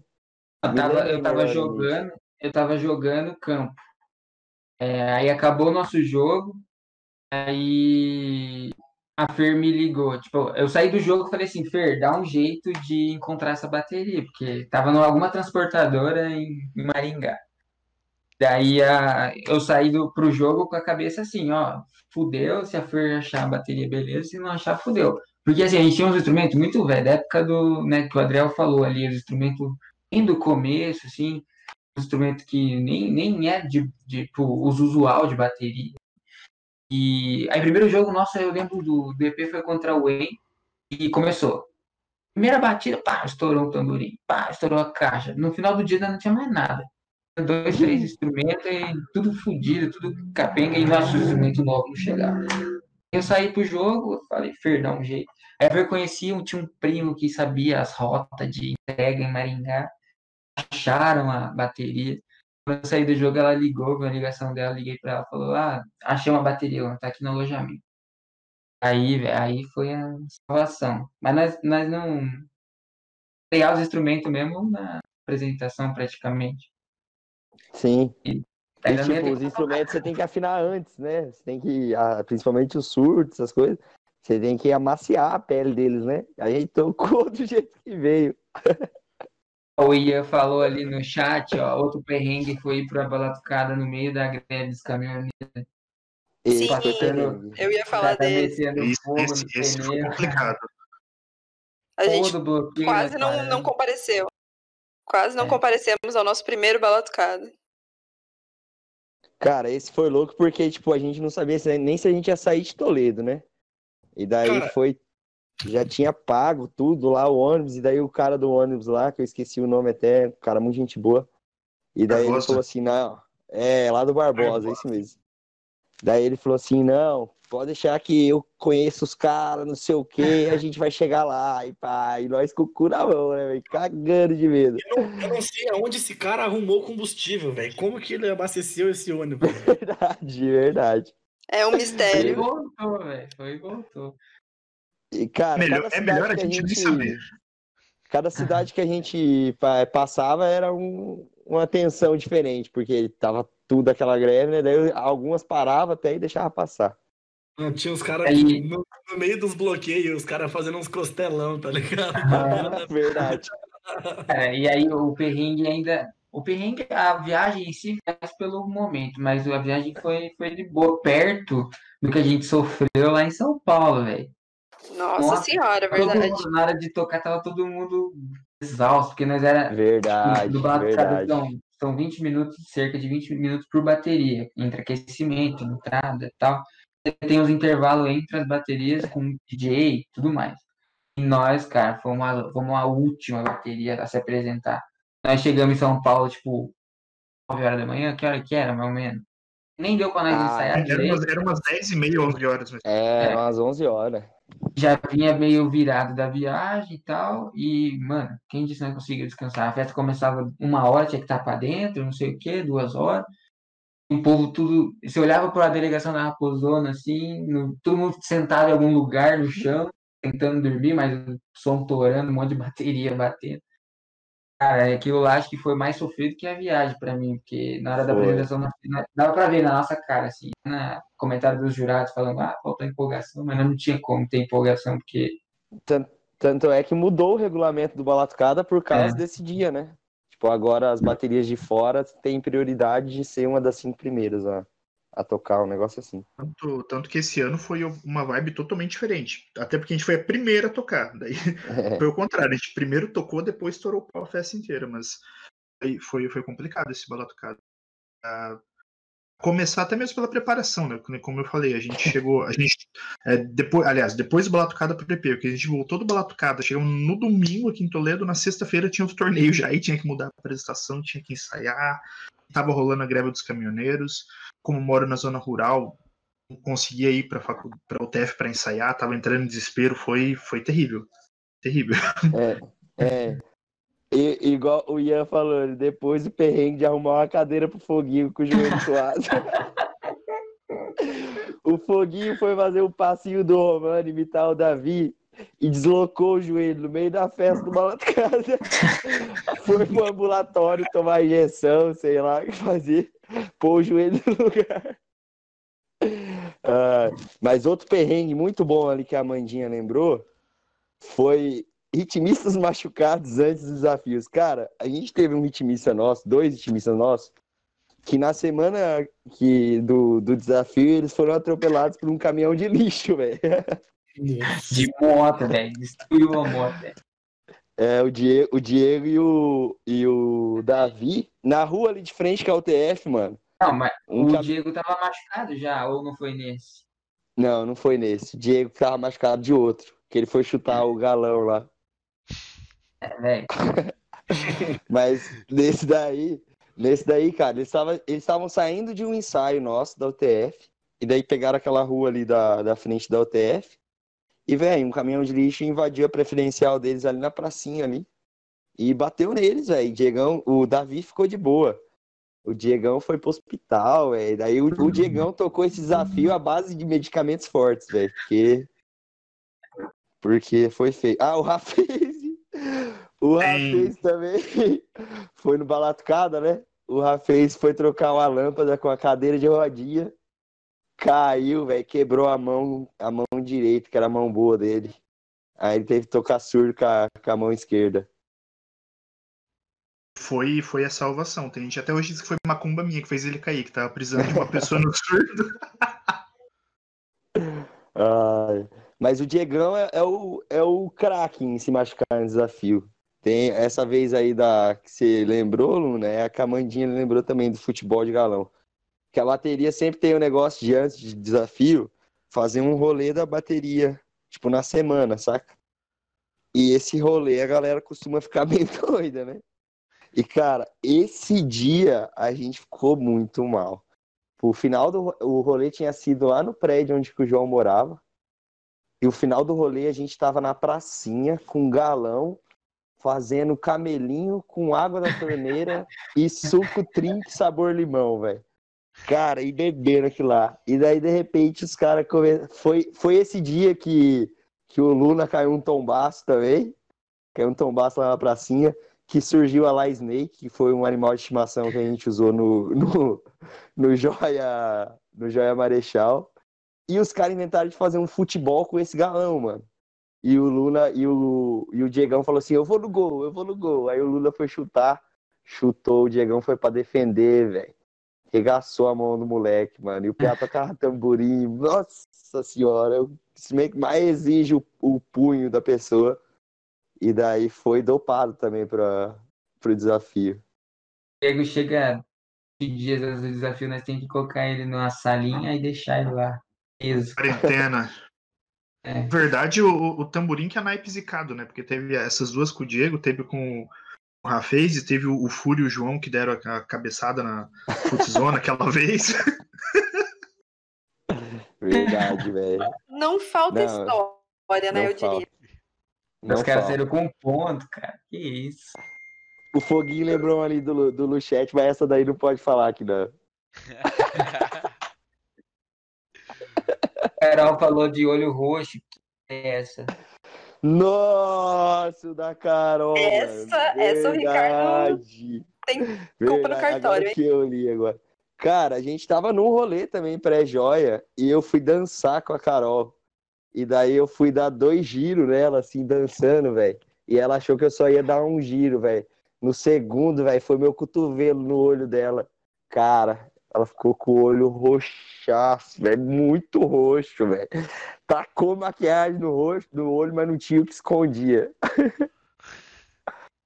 Tadinha, deu dó. Acho que aquele ano ela É. ficou até meio de lado pra tentar esconder o olho, olho roxo. Boné pra baixo. A perrengue é o que não falta, cara. Todo mundo que entrar na bateria vai ter os seus, mas tem perrengue. A maioria das coisas é perrengue. São engraçadas, aí vale a pena. perrengue de instrumento pra chegar, essas coisas é o que mais tem, velho. Tipo, empresa de instrumento é muito enrolada, é muito enrolada, muito enrolada. Oferecimento franco. Franco, então, nem, nem se fala. Mas é. Então, tipo, a gente foi aprendendo com esses perrengues também. Tipo, igual de instrumento, a gente. Cara, tem que se programar muito antes pra compra de instrumento, porque se você deixar pra última hora, não chega, não chega a tempo. Os caras são enrolados mesmo.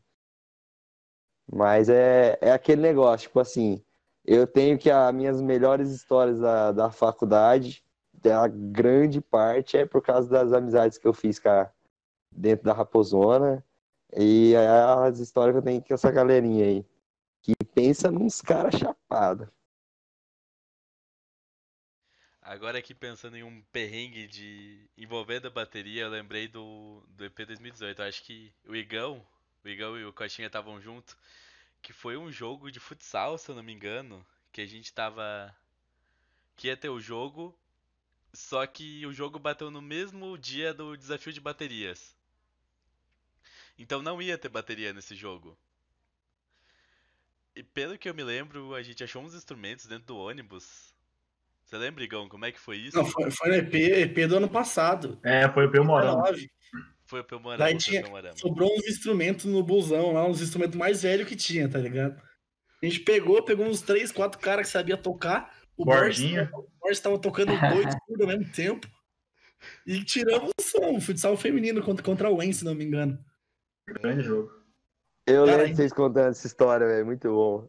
Cara, a gente perdeu, foi por muito pouco, velho. Eles fizeram um gol na cagada, velho. Na cagada, velho. A gente ia, tá- ia segurar, ia pros pênaltis, a Dani ia catar tudo, velho. Certeza. Mano, mas esse dia foi. O, Bo- o Borginha é um que sempre, é- sempre tá lá na torcida, né, mano, com a, com a bateria. Cara, Borginha esse é talento. Multi-atleta. O cara dar faz frustração, cara faz. É a única pessoa que eu conheço que faz tudo e é bom em tudo. Decepção. Uma decepção, guarda. Nunca entrou na bateria. Vagabundo. Tentamos, né, Luna? Tentamos trazer esse cara Boa bateria já. Boato que eu sou da É. bateria, eu requisitar um bordãozinho pra vocês aí. Igor também. Vagabundo. Ah, cara, a minha passagem foi muito curta, né, cara? Cara, mas, pe... Velho, agora eu lembrei de um. É, a cara, eu lembrei junto com você, Carol. Cara, lembra do surdo que a gente perdeu, velho? Até Eu não- hoje, o maior mistério Joia dessa bateria. 2018. Ninguém Cara, que roubou. que me sabe perde como um surdo nos jogos, velho. Pois é. Foi Então, fica a abduzido. dúvida. surdo. Cara, no EP, EP, acho no EP Cascavel, a gente perdeu uma faixa e um bandeirão de master, velho. E até hoje ninguém sabe como, onde foi parar. A, A gente cidade. A gente foi- suspeita que ficou no ônibus e o, o motorista vazou e levou junto e foda-se, tá ligado? E falou que ele não tava. E detalhe, A foi, gente tem essa suspeita também. É a, un- é a única opção, cara. e detalhe foi o nosso primeiro jogo com a Crash né? A gente falou assim, não, vamos cuidar das coisas, dos bandeirões. Então, É, foi, foi primeiro, do jogo, segundo. primeiro jogo da manhã, 7h30 contra o Porco. A gente foi no segundo jogo, cadê a faixa? Cadê o bandeirão? Tinha perdido. Não, eu acho que a gente levou, levou, chegou a levar pro campo. Aí de lá sumiu. Mas enfim, é história pra contar, né, cara? São os mistérios Não. aí, né, cara, dos jogos universitários. A, a pena é que era tipo a faixa relíquia, né? Que era do primeiro bandeirão da raposa, que virou uma faixa, e já tava ali também, já Aquela faixa era bonita, hein, velho? se deteriorar já, velho. Mas era a relíquia, velho. Agora que vocês falaram do- dos perrengues, vou fazer uma pergunta que o Foguinho mandou no chat um tempo atrás. Que ele queria saber qual que é a lembrança mais feliz de, que cada um de vocês tem da bateria. Não vale repetir. Caraca. Essa é difícil. Pensar. Deixa eu pensar também. Foda, porque é muita, é muita lembrança boa. Mas cita uma. Então, tô tentando pensar numa que seja digna de citar para, para eu não me arrepender daqui cinco minutos, pensando, não, devia ter falado outra. Ah, eu não faço ideia.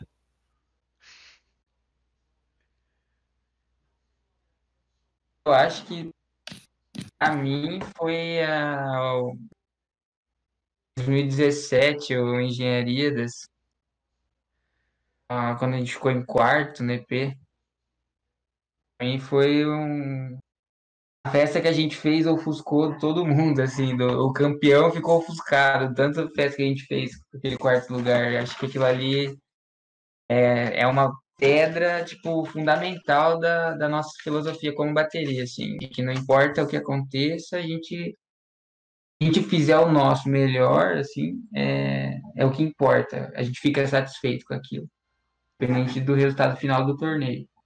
A gente falha na nossa preparação, daí a gente fica para baixo mesmo. Mas ali a gente foi o nosso auge, assim, acho.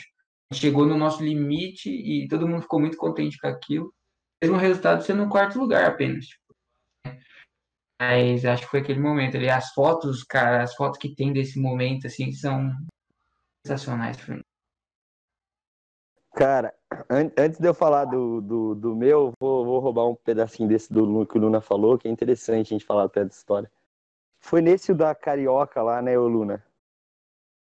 E? O da mulherzinha Ah. carioca lá? Foi nesse, Foi, né? foi Foi no. Aham. Tipo assim, cara, no esse EP, esse EP foi, foi muito show. A gente já tava. Era um time bem experiente, a gente vinha de um, do nosso primeiro campeonato do, do assim, bem experiente, vamos dizer assim, bem experiente juntos, saca? Todo mundo já tava na mesma sintonia ali, bem alinhado as ideias. E, e daí a gente tinha ficado em nono no desafio anterior, né?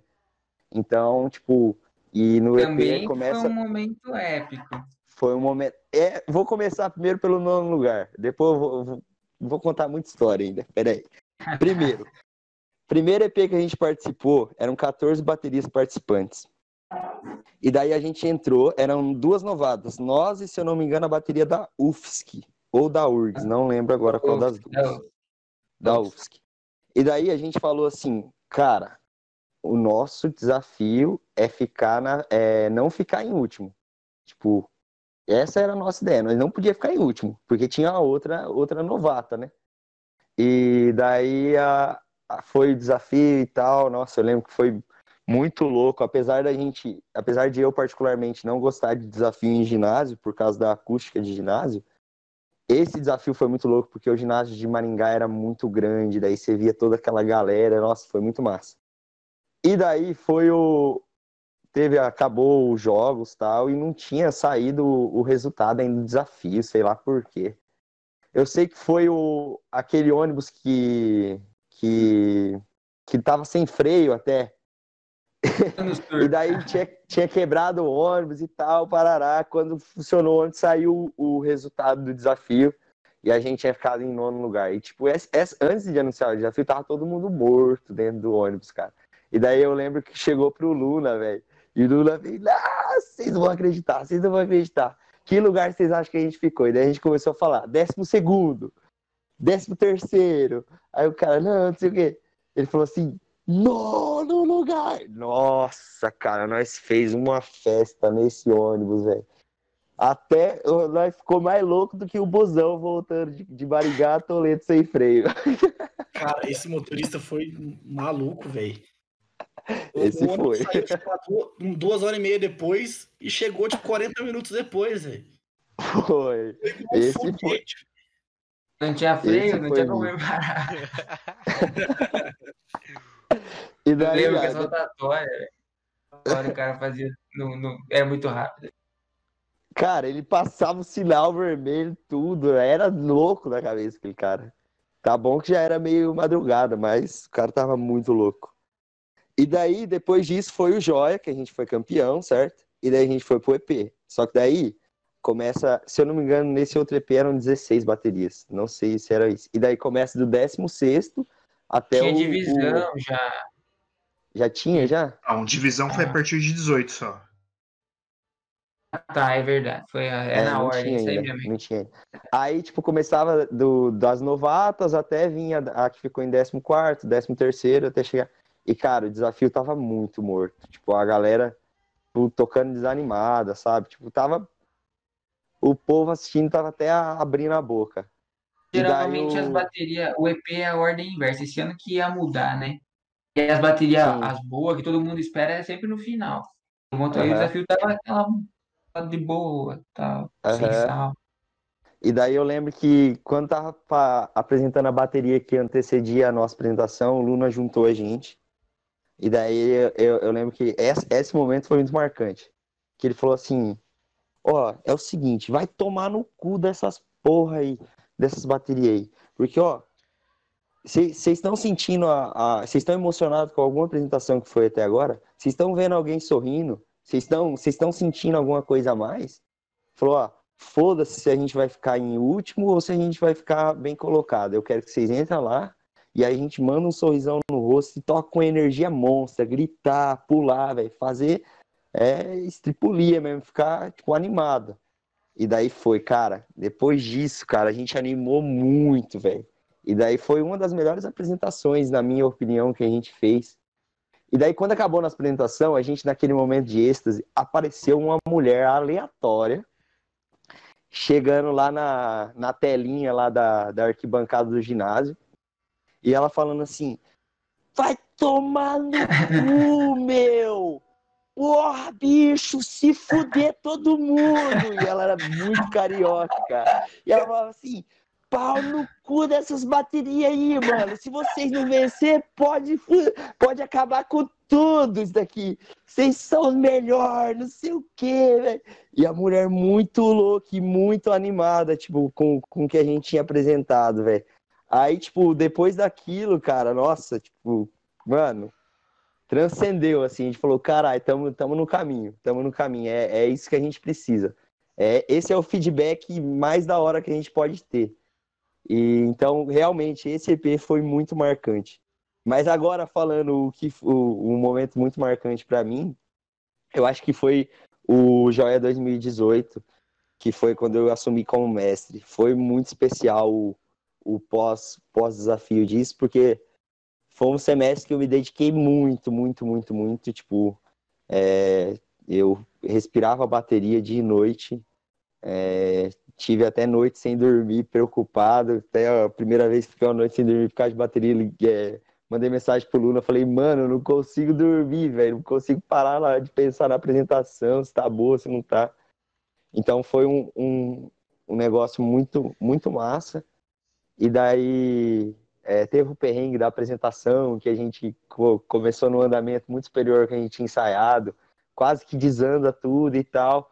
Mas, cara, tipo, chegar o, o- acabar esse desafio onde você tinha ali como mestre colocado a sua cara, colocado o que você gosta de ver em baterias, é, e daí perguntar pra galera, tipo, quando acabou ali, e aí, vocês curtiram? Vocês estão felizes com o que vocês fizeram? Todo mundo, nossa, tô demais, velho, tipo, todo mundo em êxtase. Aquilo ali, tipo, foi, foi um momento muito marcante pra mim, tipo, que eu, que eu tenho muita gratidão por ter, por ter tido. Eu posso falar meu momento agora? Eu acho que tenho dois momentos muito marcantes, assim, de, de lembrança positiva. Tem a ver com o pessoal que era da bateria de- desde antes de eu entrar. Os dois momentos. O primeiro desafio foi o Balatucada 2018, né? Então a gente foi pra São Paulo, chegamos lá. Só que a gente foi em um ônibus só. A bateria tinha 20 e poucas pessoas e mais umas 20 que tinham ido assim de delegação, por assim dizer. Então, querendo ou não, tinha uma galera lá, mas pouca gente acompanhando a gente, pouca gente eu conhecia. Então foi meio que algo automático, assim, tá, toquei, acabou, saiu, emocionei, pipipi, papapó. Chegou no Engenharias, foi uma vibe totalmente diferente, porque quando eu entrei pra tocar, eu vi muita, muita, muita gente conhecida. E aquilo deu uma medo, assim, na hora, porque ah, tem um senso de responsabilidade muito maior. A sensação foi muito gostosa, foi, fluiu muito bem, assim. Nunca, eu nunca vou esquecer a gente saindo, fazendo a curvazinha pra ir pra, pra parte de, de trás lá onde a gente entrou depois de apresentar. Passei pelo Luizão. Luizão, Luizão, grandão, quase dois metros, ele tava. Ele tava chorando copiosamente. E eu tava conseguindo segurar, porque eu sou chorão também. Na hora que eu vi ele chorando, eu comecei a chorar, abracei ele, comecei a chorar. E a Karen, que eu nunca tinha visto a Karen na minha vida, eu só sabia que ela tinha feito parte da bateria e tudo mais, sabia quem era. Mas a, ela me abraçou e falou: Nossa, vocês tocaram, eu-" sabe? Foi. um- nesse dia eu tive a sensação do como importante essa bateria é para mais gente além de mim, sabe? Isso me deixou muito feliz. Outro momento que me deixou muito feliz também foi mais ou menos essa linha, foi no Joia 18, que o Ricardo falou também. Só que, em especial, por uma pessoa. Uma pessoa que, que fez esse, esse meu Joia 18 foi, foi a Laís, que ela tocava na bateria até 2017, né? Ela tava lá, lá do camarote, lá de cima, vendo a gente. Ela, ela chorando, vendo a gente. Eu, eu tem uma hora que eu parei de olhar pra ela, que senão eu ia começar a chorar no meio da prestação, de tão emocionante que fiquei. Ah, então, acho assim, eu, eu, sou, eu sou muito chorão, eu choro fácil. Quem, quem o pessoal da bateria que tá aí vai poder confirmar isso. Só que, e nesses momentos, assim, eu, eu não sei, eu sinto uma, uma força sobre-humana, eu, eu sinto algo que é, é quando você percebe que a bateria é algo que tá muito, muito, muito maior que eu, que você, que tá aqui, é gigante, é imensa. Isso, isso me deixa muito feliz pensar nisso. É, eu sei que eu não sou uma convidada oficial do podcast, mas eu quero falar meu momento mais, mais feliz com a bateria também. É, eu acho que todo desafio, toda vez que a gente toca, é uma emoção gigantesca e eu sempre fico muito, muito vibrante assim no momento. Então todo desafio é um momento muito bom. assim. Só que o meu momento mais feliz eu acho que foi no Joia 2017. Eu não toquei com a bateria naquele. É, eu e o Bassi e a Manu, a gente entrou pra bateria, só que por questões de manejamento de ritmistas e afins, a gente não pôde tocar no desafio. E daí a gente ficou de staff, que são as pessoas que ficam de apoio, né, ali durante o desafio, em volta da bateria, segurando o baqueta ou instrumento reserva, caso aconteça alguma coisa durante o desafio, né? E então a gente tava de staff, só que parece que, tipo, eu não tava me sentindo 100% dentro da bateria ainda, sabe? Porque eu não tinha tocado.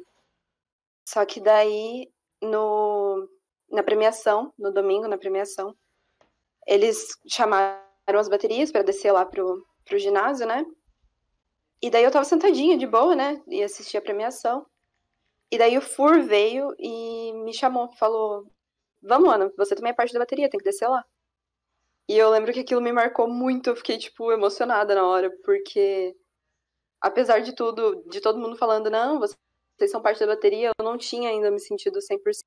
E daí ele me chamou, eu desci lá, o Bassi, Manu, todo mundo que tava na escolinha desceu também. A gente ganhou medalha junto. porque foi o, o bicampeonato, né, da bateria aquele ano. E aquilo foi muito emocionante pra mim, eu fiquei muito feliz. Eu nem tinha tocado, mas é, essa sensação que a bateria traz, de que independente de tocar ou não, é, é uma família e você já faz parte daquilo ali só por estar junto, entendeu? Tá indo nos ensaios e tudo mais. Aquilo foi muito, muito marcante pra mim. Acho que foi o meu momento mais, mais feliz, assim, apesar de tantos outros. Isso aí, Ana. Lindo relato, Ana. Obrigada, obrigada. Depois Mas aí, ali que, ali que saiu a geração seguinte da bateria. Ali, acho que bastante gente que entrou na bateria que estava naquela pessoal ali da escolinha, que Uhum. ficou de fora. Isso aí que É, era eu, a Ana, a Manu, Giba, a- quem mais que tava na, naquele grupo lá? O Gente, Pedro, tinha o bastante- Ian, eu acho que todos eles estavam já Isso, escolinha. Pedro, Ian, a gente, caramba. É, parte do esse, esse trio, esse trio de staffs aí hoje é muitos estão à frente, né? Tomando aí parte cabeça, da né? bateria, né? Tá na cabeça. Tipo, a Ana, presidente, Bassi, ex-mestre, passando aí o, o, o, o mestrado aí pro Gugão. E Manu vindo aí da diretoria de caixas. Né? Sim, todo. Melhor diretora de caixas. melhor, melhor diretora de caixa que essa bateria já viu, gente. Verdade. E faltou, faltou aí o Adriel falar o melhor momento dele na bateria. Cara, eu acho que O Adriel é o, o marretinha do terceira. Cara, eu acho que eu, eu, eu não consigo lembrar de melhor momento, eu lembro dos momentos em si, né? Principalmente as amizades que eu fiz, principalmente com vocês aqui, o, o Foguinho que co- comentou no começo do, da- do, do podcast ali, que no primeiro evento dele eu tive, que chegar nele e falar, Foguinho, para de tocar, pelo amor de Deus, velho, que você tá atrapalhando. Não, não falou pra ele parar de tocar. Ele fingiu que tava tocando. Finge que tá tocando um pouquinho. Então, ai, mas assim, Mas eu, eu tenho. as amizades, né, cara, com o Japa também, que a gente levou a bateria juntos, eu acho, uns dois anos. É, ele que entendia de, de, de instrumento, eu nunca entendi nada. Eu, tudo que eu aprendi foi na bateria mesmo, foi tocando. É, então, assim, o que eu, eu acho que não tem um momento mais feliz, eu tenho momentos felizes, tenho até hoje com as amizades. E, e, e é, é isso aí, são amizades que a gente leva para a vida toda, né, cara? Não é um momento só, não. um momento que eu tenho, assim, que eu lembro do Adriel, então, já que ele falou que não lembra de um momento específico, mas que eu lembro, é no EP de 2018. Lembra, Adriel? Você e o Maurício. É, Lá na, quando a gente tava afinando os instrumentos, né? É, pô, aquilo ali eu, eu me senti, eu, eu senti uma coisa muito, muito boa, velho, vendo vocês tocar. Daí a gente saiu da apresentação, vocês estavam tudo emocionados ali. O chat do outro lado tava emocionado, a Karen tava emocionada. Pô, aquilo ali foi absurdo, velho. Foi Foi massa. Aí então, eu, eu nunca tive, eu, eu nunca eh, tive interesse por instrumento, né, antes da, da, da bateria, e daí pe- peguei esse gosto du- durante ela, e, e depois você vê um negócio que a gente sofreu tanto lá atrás, né, não tinha ritmista, não tinha instrumento, o Maurício foi o, pri- o primeiro diretor de bateria que teve, porque ele sabia tocar bateria, que ele to- tocava rock, então era o conhecimento que a gente tinha, e daí ver ao vivo o resultado ali, vocês to- tocando e, e fazendo um show bonito, aquele dia eu, eu arrepiei mesmo, viu?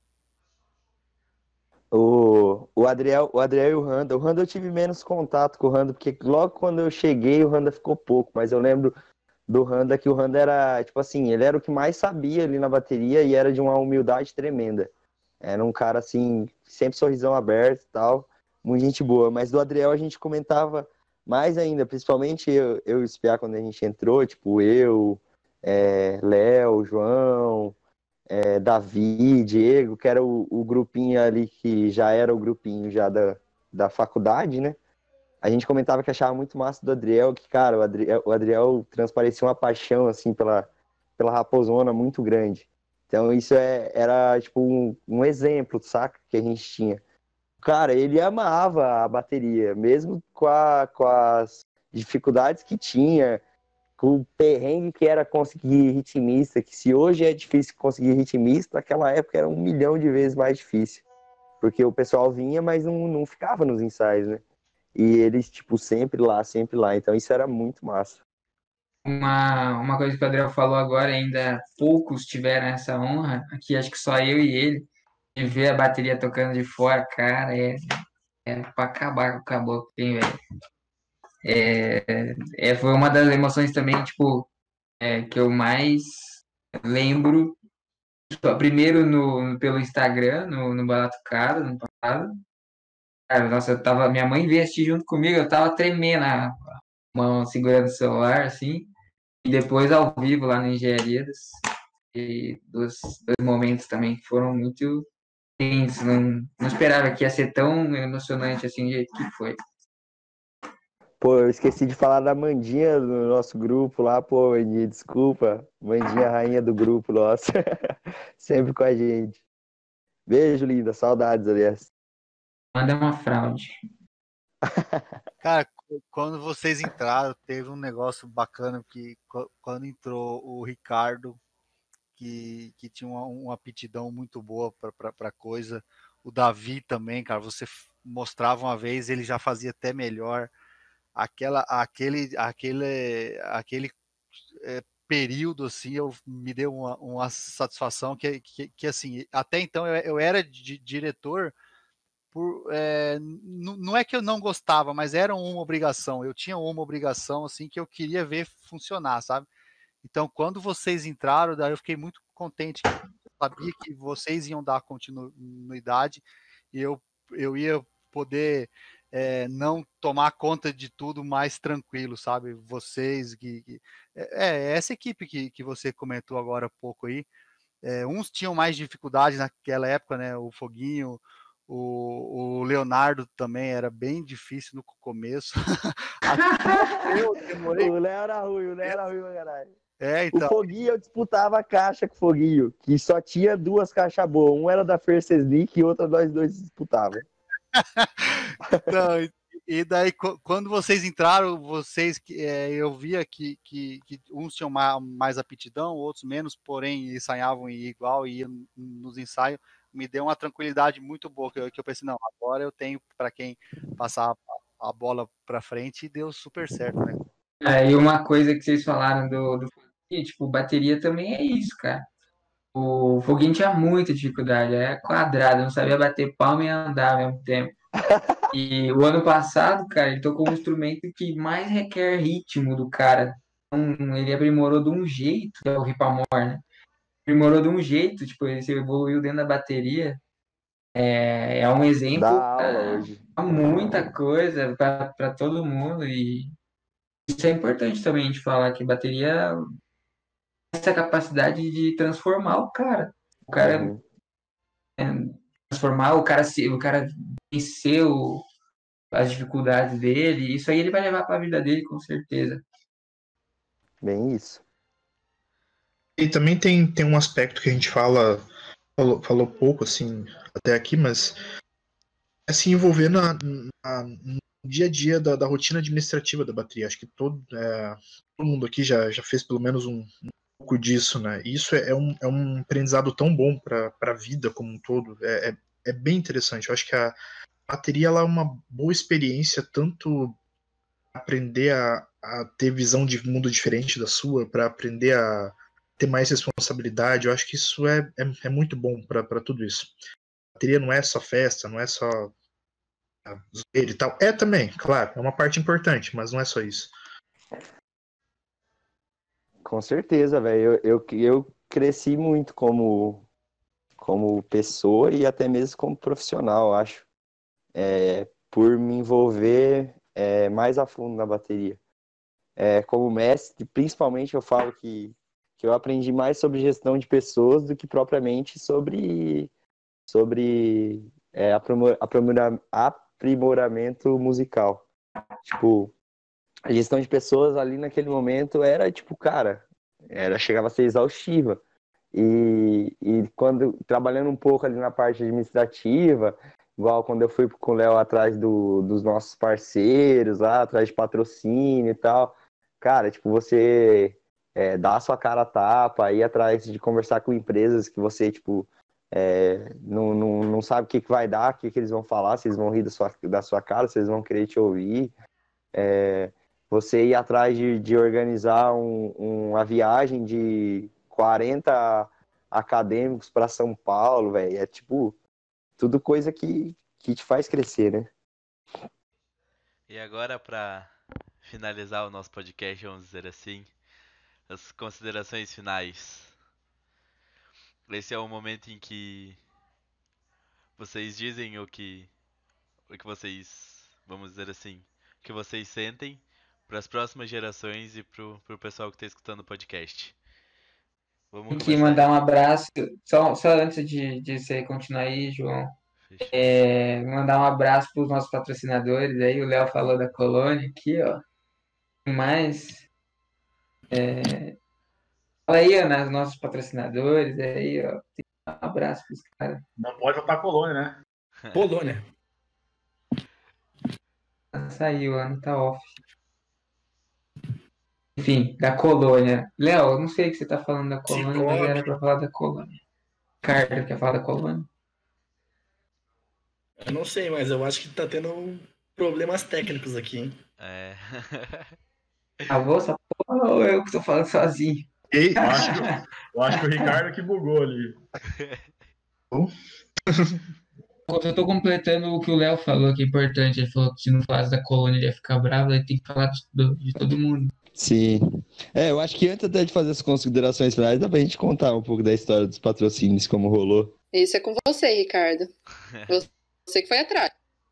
Cara, foi, foi muito fera. Principalmente dessas duas parcerias aí em si que a gente tem até hoje, né? É, Cara, foi, na... foi antes do, do primeiro Balatucada, né? E daí, cara, a gente precisava levantar uma grana. E daí eu, o Léo, o João e o João em casa ficava, tipo, nossa senhora, pensando, pensando em maneiras. E daí a gente falou, velho, vamos, ir atrás de empresa, né, e tal. Aí pensamos na colônia. Cara, mandamos mensagem, acho que não lembro se o Léo mandou mensagem ou se ligou pra colônia lá, conseguiu marcar um horário com a tal de Thaísa. E, e daí a gente foi, cara, foi na Brausete aí, eu lembro, tava meio frio, se eu não me engano.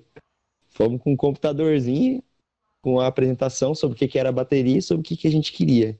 E, cara, Thaísa se apaixonou pela gente, a gente se apaixonou pela Thaísa, pela colônia, por tudo.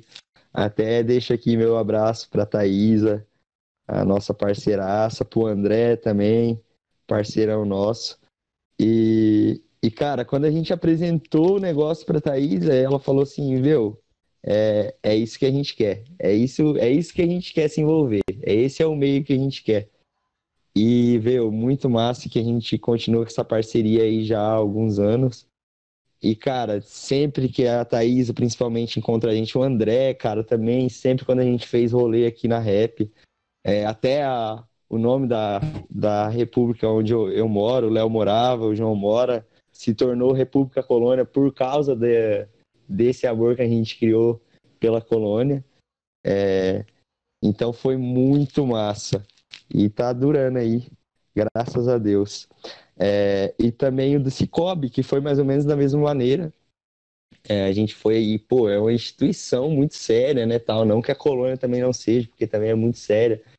Mas daí chegamos lá, cara, com a cara e a coragem também apresentamos. A menina falou que ia passar lá para superiores lá.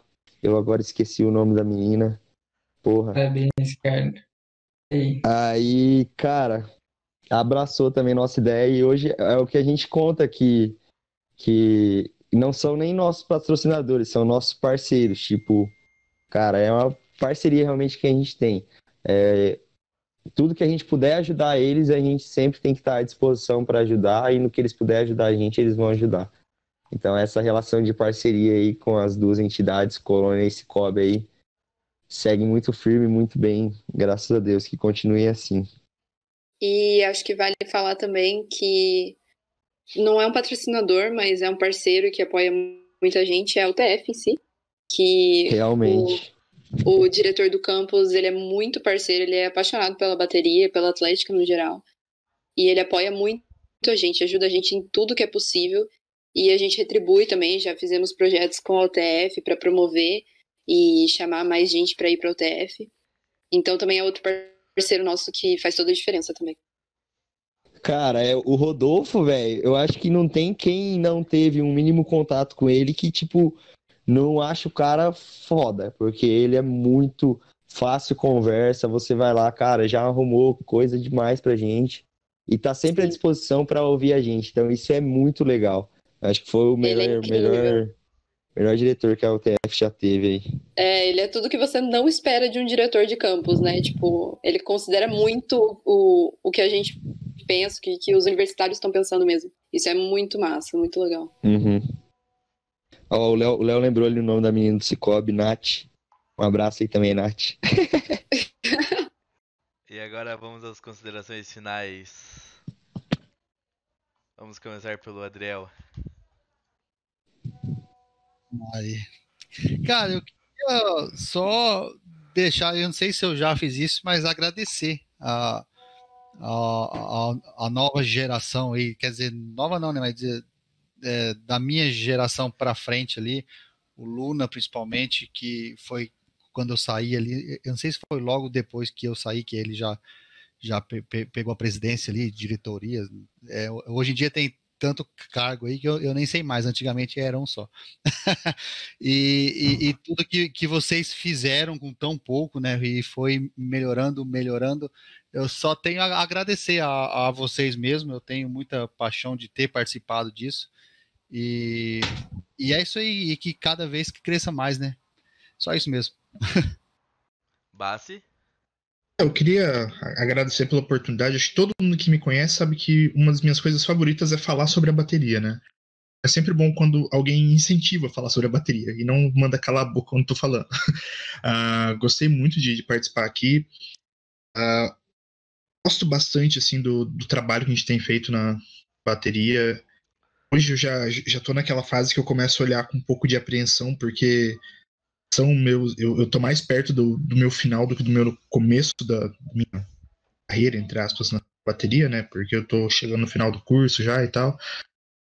E eu já tô com saudade antes mesmo de sair, mas sair, né? E é uma parte muito importante da minha vida. Eu conheci gente que eu gosto muito.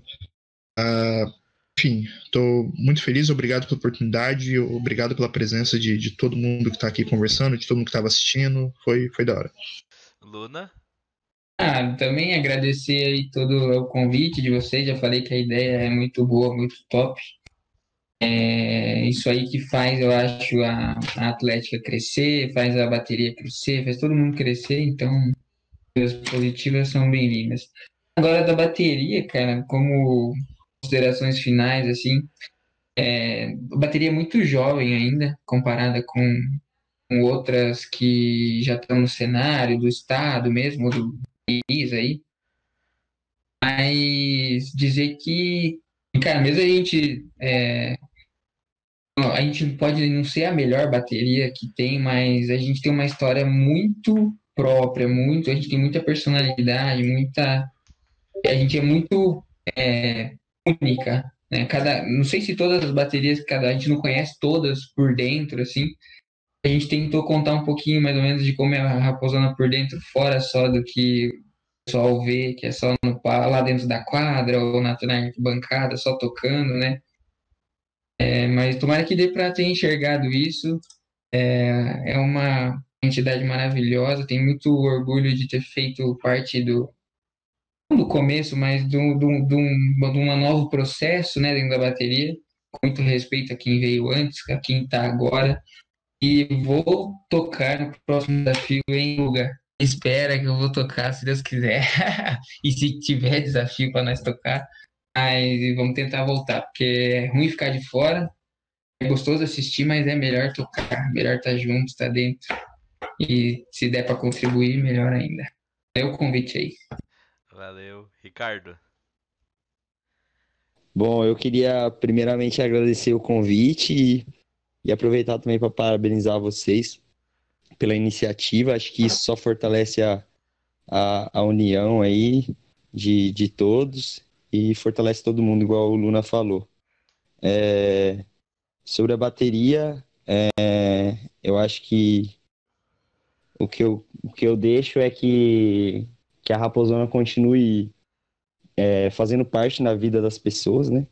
Que é, é muito louco isso que, pô, a gente já fez parte de momentos muito especiais, por exemplo, um casamento de alguém, é, um aniversário de alguém, um chá de bebê de alguém, e a gente vai ficar marcado na vida dessas pessoas pro resto da vida, né? Sem nem a gente conhecer quem são essas pessoas direito. E sem contar que a gente também é, é a Raposona faz, é, faz uma parte muito importante na nossa história, né? Eu tenho uma gratidão enorme por ter feito parte, por estar ainda fazendo parte da Raposona. É, eu falo que os, os melhores amigos, a grande parte dos meus melhores amigos da faculdade, eu tenho por causa da Raposona. São amizades que eu quero levar para o resto da minha vida. E deixo aí para quem tiver interesse em conhecer mais a bateria, é, tiver interesse em entrar e às vezes fica sem saber o porquê, é, falo que acho que se arrepender, não se arrepende. É, é uma experiência única, é uma experiência que, que transforma, te traz novas visões, te traz pessoas muito diferentes do que você talvez seja habituado a conviver, e isso só, só te fortalece como pessoa, como indivíduo, como talvez um, um bom profissional futuramente. E, e deixo aí minha boa sorte aí pro, pro futuro da Raposona, da Raposa, das Fox, enfim, de todo mundo aí. Ana,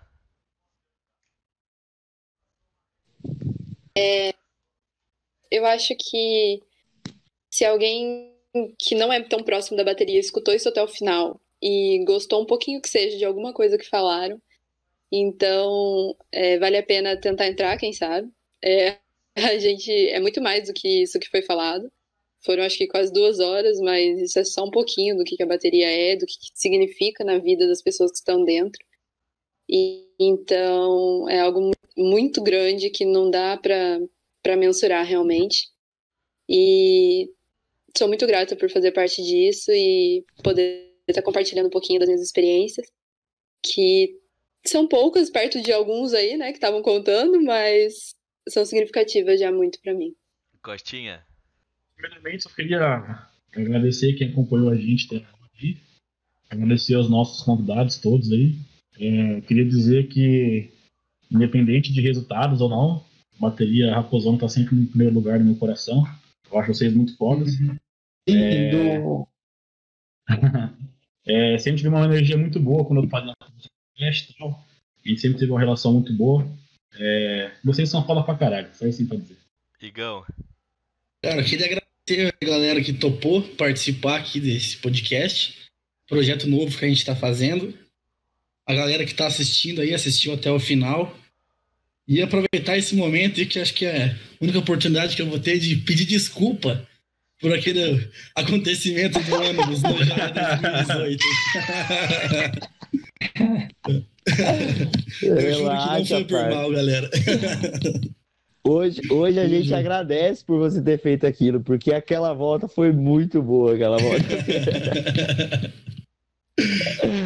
Bom demais. Bom, pessoal, então chegamos ao fim do nosso segundo podcast. Muito obrigado a todo mundo que está acompanhando a gente na Twitch. E domingo estaremos no, Spot... no... estaremos online já no Spotify. Então valeu e semana que vem estamos de volta. Abraço! Falou! Podem me tirar tudo que tenho, só não podem me tirar as coisas boas que eu já fiz pra quem eu amo. Eu sou feliz e canto, o universo é uma canção e eu vou que vou. História, nossas histórias, dias de luta, dias de glória.